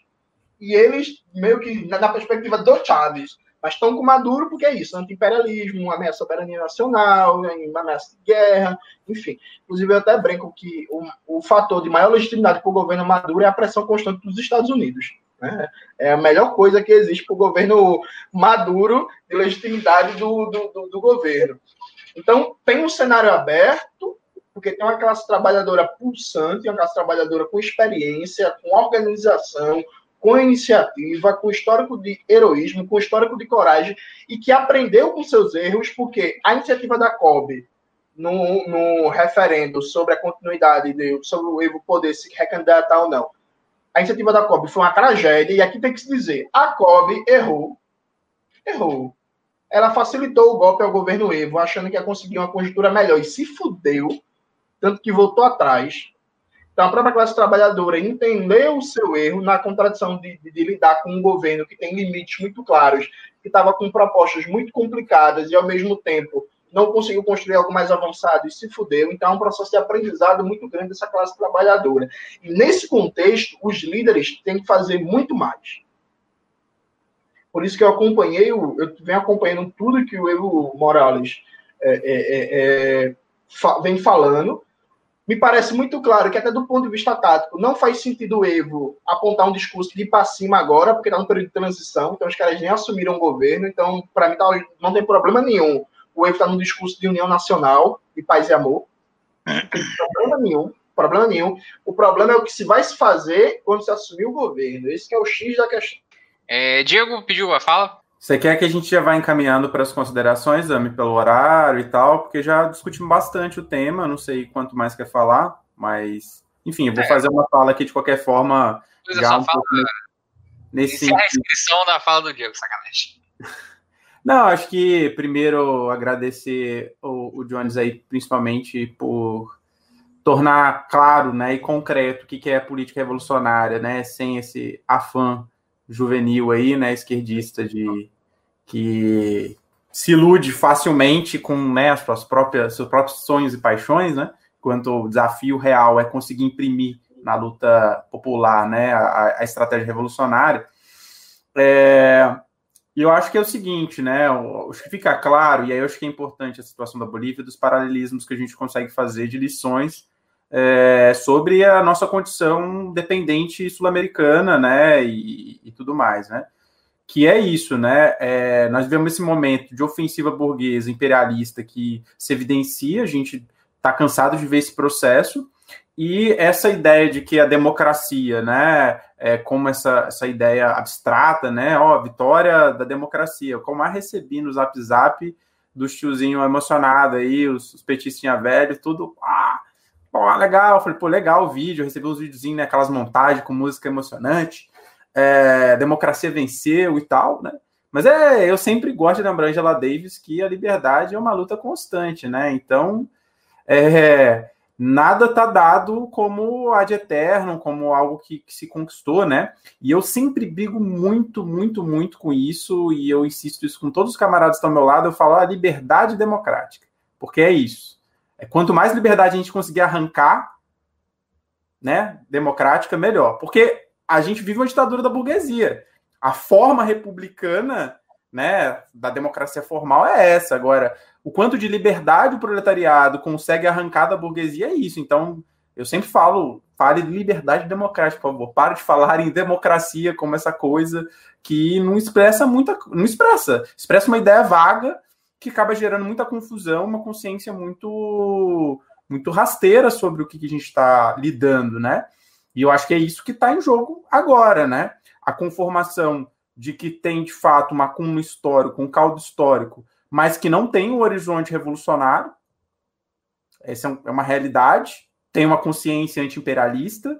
E eu acho que é aí que entra as questões das mediações de como sair da situação, não só na Bolívia, né? Mas na Venezuela, no Brasil e toda a América Latina. Quer, é, quer dizer, qual, como fazer avançar a luta dos trabalhadores para isso que a gente, né, fala tanto da revolução, do Revolution aí. Como é que a gente sai disso, né? É, e lidar com esses limites com consequência, né? Porque é isso. São esses dois pares que tem que andar junto, que é a, o anti-imperialismo e o anticapitalismo, e se a gente não conseguir fazer com que esses pares andem junto, nós vamos mancar e não vamos conseguir fazer avançar, né? Porque qualquer aventura anticapitalista em abstrato, num país dependente, na situação, né, vai, vai fazer merda, né? E ser só anti-imperialista vai colocar esse limite óbvio, que é o que a gente está vendo na Bolívia e que a gente vai ver em todo o contexto latino-americano. saca? E, e às vezes a galera fica muito preocupado, ah, o que vamos fazer e tal. É, é sempre importante consolidar é, a noção né, de que as táticas, seja elas qual, qual forem, elas estão sempre submetidas a uma estratégia. E identificar qual é a estratégia que, né, que, da qual essas táticas é, se, se, se, veiculam, né?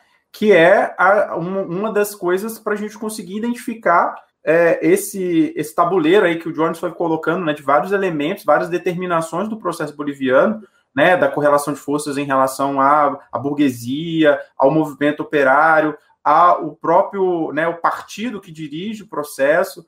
Então, tem várias questões que estão postas, é, eu acho que o desafio e o que a gente não pode fugir no debate, e, e é, é, a grande questão, né? Eu acho que o Partido Comunista Venezuelano, né, o PCV, tem dado um exemplo muito interessante de uma luta consequente é, na Venezuela, que foi saiu da base do governo Maduro uh, e construiu uma alternativa né, não autofágica, não é, sabendo da importância do, do, da luta anti-imperialista e, e, com a clareza disso, mas fazendo oposição no sentido de demonstrar de fato quais são os limites né, do que tem sido feito. E, e diante dessa ofensiva, não tem vacilação, porque é isso.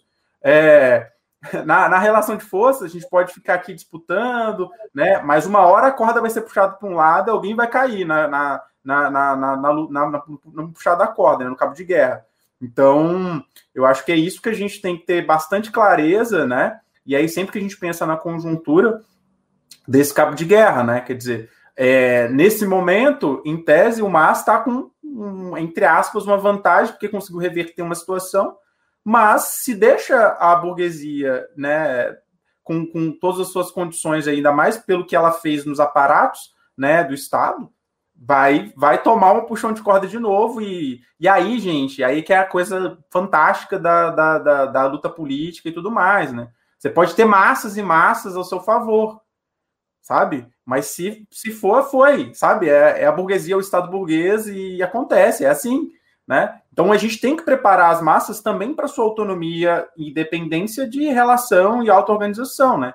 Que é a diferença que a gente vai ver é, em muitos casos, né? E, por exemplo, o Brasil, né? A gente pode falar que nós não tivemos, tivemos um desarmamento ideológico, né, teórico, político e prático das próprias organizações do, do, do proletariado. Tanto é que é, na, naquela comuna ali de São Bernardo, né, ficou claro isso, né? O movimento disposto a, a, a enfrentar, embora muito diminuto pelo, pelo que é que era expressão, e né, uma direção que demonstra claramente seus limites, né? É, e eu acho que não é muito cair na coisa da crise de direção, mas demonstrar como a estratégia ela tem o seu limite e nós temos que é, construir né, a política, a agitação, a propaganda sobre a estratégia revolucionária né, consequente, que sabe, tem clareza do que é o imperialismo, tem clareza da condição dependente do país para fazer avançar a política revolucionária, né?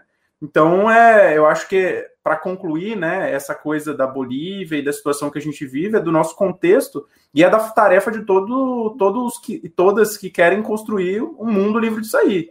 Né? É, em última instância, é socialismo ou barbárie, porque nós estamos numa ofensiva e as coisas vão se aprofundar. Então, não tem muita vacilação nesse momento, porque é, o horizonte que está posto é esse não tem dado, eterno, né? As coisas podem se alterar, mas o que está posto é isso. E aí, é, né? E, inclusive pensar uma integração política, né? Dos movimentos é, comunistas, dos movimentos populares, do movimento dos trabalhadores na América Latina, o que ainda é umas, são iniciativas muito tímidas e pouco pouco ousadas nesse sentido, né? Acho que a tarefa é conseguir fazer avançar isso, a articulação, né? As pessoas gostam de falar, ah, internacional e tal, né? Mas é, a coisa da internacional tem a ver com essa integração e com a reorganização é, de blocos de luta, entendendo o contexto que a gente está, né? Comum aqui, da, de serem é, países periféricos, enfim, nessa condição que a gente está. Então, é isso, jovem. É, né, a gente está discutindo uma conjuntura da qual, inclusive, a gente não tem nem poder de, de incidir e, e, e tudo mais mas entender essa conjuntura, entender as demais conjunturas da América Latina e ver a nossa condição aqui do Brasil, né? É, eu vi até uma enquete hoje interessante, né? Se, a gente, se as pessoas estavam achando que tá, as coisas estão mudando, estão virando, ou se o bolsonarismo continua aí como uma força hegemônica e, e crescendo, né? E, enfim, eu sou pessimista, eu olho e falo assim, caralho, tá ficando uma merda do caralho. Então a gente, né, é, precisa avançar. Então, são questões que estão postas para a nossa realidade que tem a ver com todo o contexto que a gente está posto, né? Então, enfim, é, era isso que eu queria concluir aí da, da, da, minha participação aqui hoje. Que amanhã, às 7 horas da manhã, tem que panfletar no metrô. Boa noite para vocês. Que beleza, hein? É, alguém quer mais fazer alguma conclusão? Assim, a gente vai para o sorteio daqui a pouquinho. É, eu quero dar um aviso. Fala, Jones. Posso, posso avisar?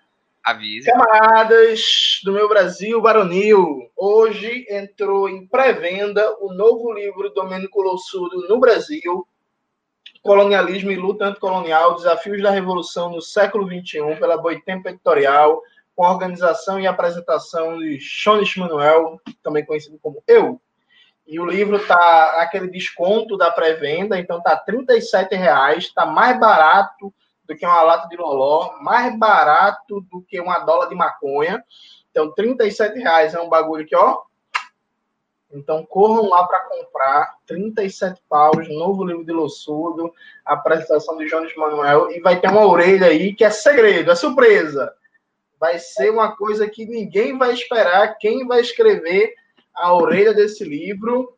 E aí eu só posso dar uma dica, mas não vou adiantar. Ele é cantor. É o Caetano do Jones, né? Nós vamos sortear, sortear agora, Osami? Vamos então, a, a, Larissa ela só foi resolver uma questão ali. Ah, não, já voltei, meu bem. Eu posso. Aqui é agilidade, rapaz. Pedro, você Baioneta também vai dar livre para sortear isso? Eu posso. Ah? oh, olha esse Diego. Eu acho que a gente pode fazer as conclusões todo mundo de uma vez, e aí a gente termina com o sorteio, facilita a minha vida enquanto editor, né? Porque eu só tenho que cortar o sorteio. É, eu posso fazer uma conclusão rápida. Eu, eu vou tentar ser bem breve. É, a primeira coisa, em relação a Luchuar se vai ser um Lenny Moreno ou não. É, bom, ele pode ser e ele pode não ser. São duas, sempre, sempre no mínimo duas opções estratégicas existem, né? É, no entanto, eu responderia isso primeiro falando o seguinte: a composição do MAS para essas eleições tem elementos um tanto diferentes. Primeiro, que a composição é, em relação à luta que teve nesse tempo, é, há um processo golpista que, ainda que a liderança, o MAS tenha segurado as bases, as bases estão com sangue nos olhos. É, e a gente vê, compos... primeiro, muita gente, gente que saiu do MAS estava compondo é, pela, pela eleição do, do.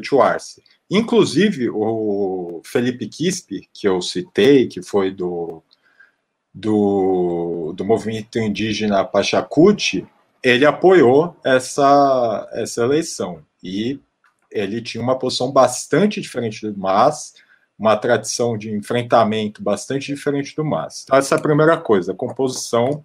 Vamos ver no que vai dar isso. É, a segunda coisa é a questão econômica.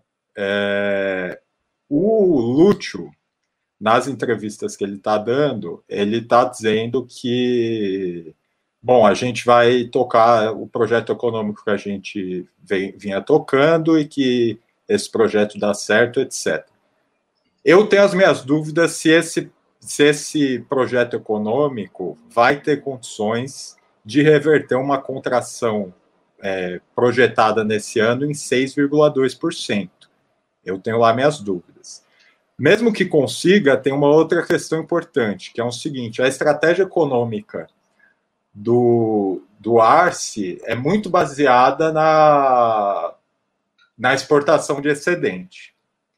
E os ciclos, a primeira coisa, o, o preço dos commodities não está tão bem. E a segunda coisa é que a gente não sabe quantos ciclos, quantos ciclos de commodity bons a Bolívia vai ter. O lítio, por exemplo, é um, só que é, a qualidade do lítio boliviano também não é lá essas coisas. Então veremos. É, e fazer um projeto mais radical de industrialização agora vai ser muito complicado, porque aí se somam as duas coisas, contração econômica e segundo, aí podem falar, não, mas então apoio internacional, faz coisa com a China, com a Rússia, com caralho a quatro. Acho difícil, porque se essa espada ficar no pescoço sempre, eles não vão querer, não vão topar colocar muito, muito, muitos ovos nessa cesta, não. Então tem isso. Vamos ver o que, que vai ser essa estratégia econômica. É, e a terceira coisa é a justiça, a questão da justiça. Na entrevista ao país, o Arce falou o seguinte: os juízes e procuradores não terão mais a pressão que sofrem hoje deste governo. Se retirarmos essa pressão, os juízes e procuradores poderão atuar de forma imparcial, cumprindo a lei. Olha, é, eu espero que o Luxo Arce esteja mentindo descaradamente nessa, nesse trecho da entrevista, porque se ele tem ilusões em relação a isso, a coisa pode ficar muito feia. Porque é, é inclusive condizente, se tiver, se nos Estados Unidos o Biden se eleger, é condizente com a estratégia que ele está promulgando para a América Latina, adotar uma via judicial é, ao invés né, de uma via puramente militar. Então, tem essa questão. É, para concluir, é, tem, todo, tem todos esses problemas aqui na eleição do Arce. Só que tem uma saída, que não é uma saída garantida, é, nem um pouco garantida, aliás, garantido muita pouca coisa existe nesse mundo, mas que é o seguinte: se a gente lembra do Arte da Guerra do Maquiavel, tem um trecho que ele diz o seguinte: que de todas as artes e ordenações é, que se pode ter, a da defesa é a mais importante, porque mesmo que as artes e as ordenações dentro de uma cidade não estejam bem, a arte da defesa consegue segurar. Então, assim, o fundamental, o que para mim vai ser fundamental, se o Arce de fato é, assumir, é, o que vai ser fundamental para definir o futuro da Bolívia e com o futuro da Bolívia, uma boa parte do futuro do continente, vai ser a postura que ele vai tomar em relação ao exército e à polícia. E isso não só não diz respeito só a punir os golpistas, mas diz respeito também a criar forças alternativas ao exército e à polícia, que, se tiver alguma maquinação ali dentro, consigam garantir alguma estabilidade por meio das armas, porque, como o Jones disse, e como o Maquiavel nunca deixa a gente esquecer, as armas são a última fronteira, né? Então, é isso. Muito bom. É, você falou essa questão da, das armas são a última fronteira, eu não lembrei agora, não foi de qual monarca é, que escreveu, que mandava escrever nos canhões é, Ultima Ratio Regum, que é o, o último argumento do rei, né? em todos os canhões era tava escrito era, era escrito isso, né? É, Larissa, quiser fazer a sua complementação, porque aí eu já a sua conclusão em relação a tudo isso que foi. Eu não tenho nada a declarar, não, bem. Eu só vim escutar mesmo. Eu falei isso desde o começo. Não adianta, velho. Você falou isso pra gente, as pessoas não. Mas eu falei isso na live uma hora, que eu só vim de ouvinte. Gente, eu só vim de ouvinte mesmo. Eu só tô aparecendo no vídeo porque sim, porque eu só vim fazer o sorteio. Só isso, mais nada. Eu Zero só contribuições. Só, eu só trabalho aqui. Eu só trabalho aqui. eu só e bloqueio gente falando merda no. Exato. E xingo pessoas, eu também faço isso. Então, vamos aí para alguns recadinhos rápidos para dar para quem chegou aqui agora, né? É, vou dar esse recadinho de sacanagem. João tá cansado, por isso que ele não tá participando live. Desculpa. É, então, o, o, recadinho que eu tenho dar primeiro é que, se você não sabe, né, é bem interessante aí, você pode dar uma olhada, o pessoal da expressão popular aí. É, tem o Clube do Livro, a gente tem conversado com o pessoal da expressão popular, inclusive, recentemente, né, e eles é, colocaram pra gente um cupom aí é, que dá 15% de desconto, é isso? Agora eu tô. Não, me lembro nesse Quem momento. tá com a cola é você, Zami. É, porque eu só escrevi o cupom, eu esqueci de falar quantos por cento são. Mas eu vou lembrar isso daqui a pouco. É, e a gente aí, então, dá uma olhadinha na assinatura do, do- da Expressão Popular. Ah, o livro que vem essa semana, né? É, pela seleção deles lá. É o livro ah, sobre ideologia lá, que é o Sobre ideologia do do Conde. Conde. Questões sobre Questões ideologia. sobre ideologia, do Leandro Conde, né? É, e aí tem várias é, formas lá de, de contribuição que você pode fazer pro Clube do Livro, então dá uma olhadinha. A Boitempo também tá com o Clube do Livro, que é o pessoal da Armas da Crítica, né? Que é o, que é o Clube do Livro, que também é o nome do podcast deles, que tem vários cursos lá que dá, uma- dá uma olhadinha que é legal. É, então, se você quiser também, pode assinar o Clube do Livro da Boitempo. Se você não quiser também, você não pode assinar nada, mas a gente tá só avisando que vai que você não sabe né? É, a gente tem esse cupom de desconto da expressão popular, que é Revolution, tudo maiúsculo, gritando, berrando pro universo e tudo mais. É, que inclusive eu acabei de lembrar que eu falei exatamente isso no último podcast, e é e são 15% de desconto né, em todos os livros publicados por eles. Então, às vezes você vai na, na livraria da expressão popular, tem livro da Cortez, tem livro da Boitempo mesmo, tem outro livro, né? Porque é uma loja. É, então não vale para esses livros, vale só para os da expressão popular e não é cumulativo. Então você não pode fazer 50 cupons e no final você vai sair dois reais. né? Não é dessa forma que funciona, né? É, finalmente aí, né, pra gente já um, dar aquela finalizada nesse negócio de cupom, a Revolu Store, que não é nossa, então assim, vamos lembrar pra galera Todo mundo acha que é nossa, direto eu tenho que responder. Não é nossa, gente. Não é nossa, porque aqui a gente não funciona tipo Nerd Store, essas porra, não é assim, né? Não, não tem Revolu Store. A gente não tem isso no Revolu Show. Né? A gente só vende o, o, o, o nosso tempo pro capital. É, mas. nosso tempo de vida, de trabalho pro capital.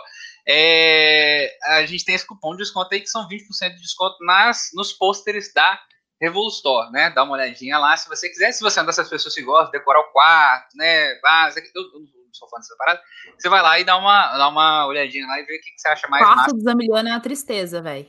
Pô, qual foi, cara? O, o Não único tem quarto decoração que eu tenho- nenhuma. Que é isso, que absurdo. Meu, meu quarto é decorado por minha existência. Mas se vocês quiserem É isso dicas de quer dizer, a decoração, decoração é Zemiliano. Imagina, Lá- você entra no quarto e tem Zemiliano pelado na Na cama. decoração sou eu. o único quadro que eu tenho, inclusive, o pessoal dá uma olhada aqui, ó. meu Deus, vai, vai cair, hein? Vai não, vai não. É aquele ali que foi me dado de presente, que é o. É, Il Quarto Stato, né? Que é um, é um quadro bem interessante, um quadro italiano que foi encontrado durante a Segunda Guerra Mundial, se não me lembro bem. É, que não tem um autor definido. Se eu me lembro bem, se eu não tá errado, tá, errei. Enfim. Então, Mas essa- eu queria dizer só uma observação: que se vocês quiserem dica de decoração do- com pôster, o João já postou vídeo, eu já postei vídeo, Rebequinha, que vive participando aqui, também já postou vídeo, a Laura também, e aí tem, tem muita, muita gente. Então, assim, muitas E opções. se quiser, eu posso mandar foto minha também para imprimir e fazer pôster. Pode Amado, falar comigo em box aí, amadinho. que eu faço isso. eu, tenho, eu tenho uma opinião É muito isso. particular sobre, sobre esse negócio, mas enfim, né? É, é só minha opinião. Ai, ai. E todo mundo sabe como é que funciona a opinião. Ninguém Calendário 2021, Jones é, de sunga aí, camisa. tá? Cada mês. Jones com sunga com a cara do Caetano. Fica aí, aí ó. Para fazer Pessoal, finanças, Pessoal aí da veste esquerda, sublimo, ó, sunguinha, Jones Manuel, Caetano Veloso. Abra- Os dois abraçados na sunguinha. Sunga branca, aliás, hein? Tem que ser sunga branca. sunga De crochê. Ah, maravilha. Não, eu, Rosa, go- eu Rosa, gosto de rosa, sunga De rosa. crochê. De Rosa. crochê. Sunga de crochê e, e, e sutiã de qualquer coisa de crochê que não seja pra segurar, pra, pra você botar na tampa da privada e botar no, Botijão de gás. botijão de gás tá errado. Essas são as duas funções do crochê, né? É dar tempo para sua vovó, para sua mamãe, né?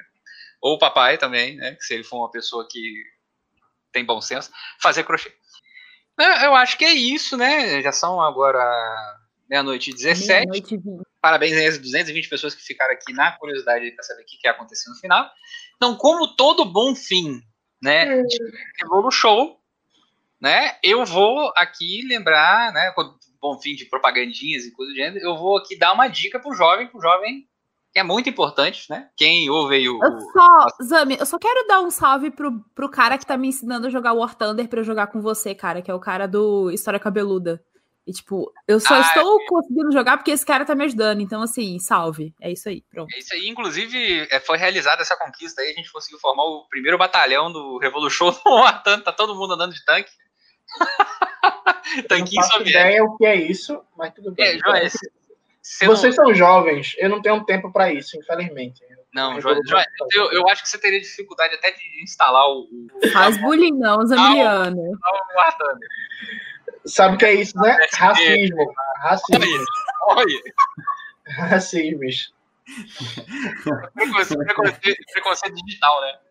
É, inclusive, ei, ei, meus jovens, eu tenho um aviso, tem vídeo novo no canal, Antônio Gramsci, Política e Questão Nacional, onde a gente vai Eita. bater muito aí, essa galera que defende o niilismo nacional, e aí vamos debater também as críticas de Gramsci ao nosso amigo Leon Trotsky, que Gramsci considerava um cosmopolita abstrato, e a teoria, as críticas de Gramsci, a teoria da revolução permanente, eu já imagino gente de Minas Gerais fazendo vídeo resposta meia vida.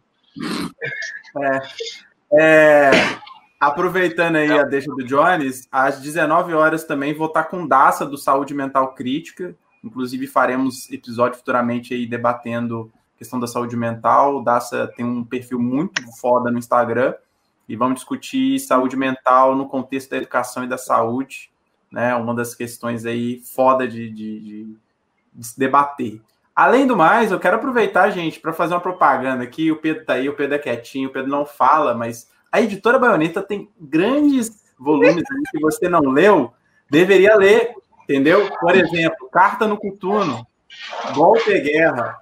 É, tem o- o- os debates também sobre o socialismo e religião, né, que são muito importantes. Eu que venho dessa matriz, assim, venho, venho desse debate, né, vou me radicalizar depois, mas venho bastante desse debate. Acho que é importante bastante algumas traduções ainda que não tem, mas é, isso já acho, acho que algumas dessas obras estão aqui pela pela editora Baioneta muito importante. Tem o Menino Mal, né? Que é um clássico aí sobre a guerra prolongada, importante para conhecer o pensamento do, do mal. E tá de parabéns. Eu sei que provavelmente em novembro teremos aí o nosso livro do Engels, né? Então, eu esperei. Clides, agiliza aí, meu camarada. Estamos aqui ansiosos aqui, ó. Aí, né? ler o negócio. É, mas, assim, é, recomendar que a gente sempre fala de vários editores e muita gente não fala. E essa coisa da, da arte da guerra, né? De, de um pouco que é esse perfil que a ópera tem. E acho que é importante a gente salientar e, e sempre divulgar também. É isso. Muito bom. Hum, Eu vou fazer, eu vou aproveitar, deixa e fazer uma observação. Uma delas é que em breve vai sair também um livro interessantíssimo para quem se interessa pela Coreia Popular, esse tipo de coisa. Um livro assim que é tão raro, mas tão raro que nem os coreanos tinham em coreano. Compraram um livro lá na Coreia, teve um problema lá na biblioteca pegou fogo, sei lá o que, os caras não têm mais o livro e pediram para que quando a gente imprimisse em português, mandasse para eles, porque eles não têm mais. Então, esse livro aí vai ser interessante. E a outra coisa aí, é É, se alguém que. da Coreia do Norte estiver nos ouvindo nesse momento, é, por favor, tome mais cuidado com seus arquivos. E a outra coisa é que. assim, Como assim, velho? A outra coisa é que na baioneta tem cupom do Revolution também. Então, quem Tem, quiser usar o cupom do Revolution é Revolution 2019, se não estou enganado. E ano que vem também vai ter um lançamento, um lançamento que vai mudar o mercado de estudos Ah, historiográficos no Brasil. Rugueiro Giacomini está chegando em português. Primeiro livro traduzido pela baioneta. Quem é Rugueiro Giacomini? É um grande historiador italiano foi parceiro e colaborador de Domenico Lossurdo, é um conhecido historiador do movimento comunista italiano e europeu e escreveu o melhor livro sobre Joseph Stalin e os stalinismos. O livro que em tradução livre, o título é O Processo de Stalin. Então, vocês que gostam muito de falar de stalinismo, de neo-stalinismo, de bigode, de Stalin, da bilola de Stalin, ano que vem vai ter o melhor livro de tradução em português, né? em português, e aí, aí vocês vão poder reclamar com gosto de stalinismo. Eu espero que reclamem bem muito, porque isso impulsiona as vendas. Então, falem bem muito, e fica muito feliz assim. E ano que vem também, pela baioneta, o Pedro não falou, mas eu vou falar em janeiro, vai sair um novo livro também com material do Domênico Lossurdo pela baioneta. E aí vai ter um prefácio desse aqui que vos fala.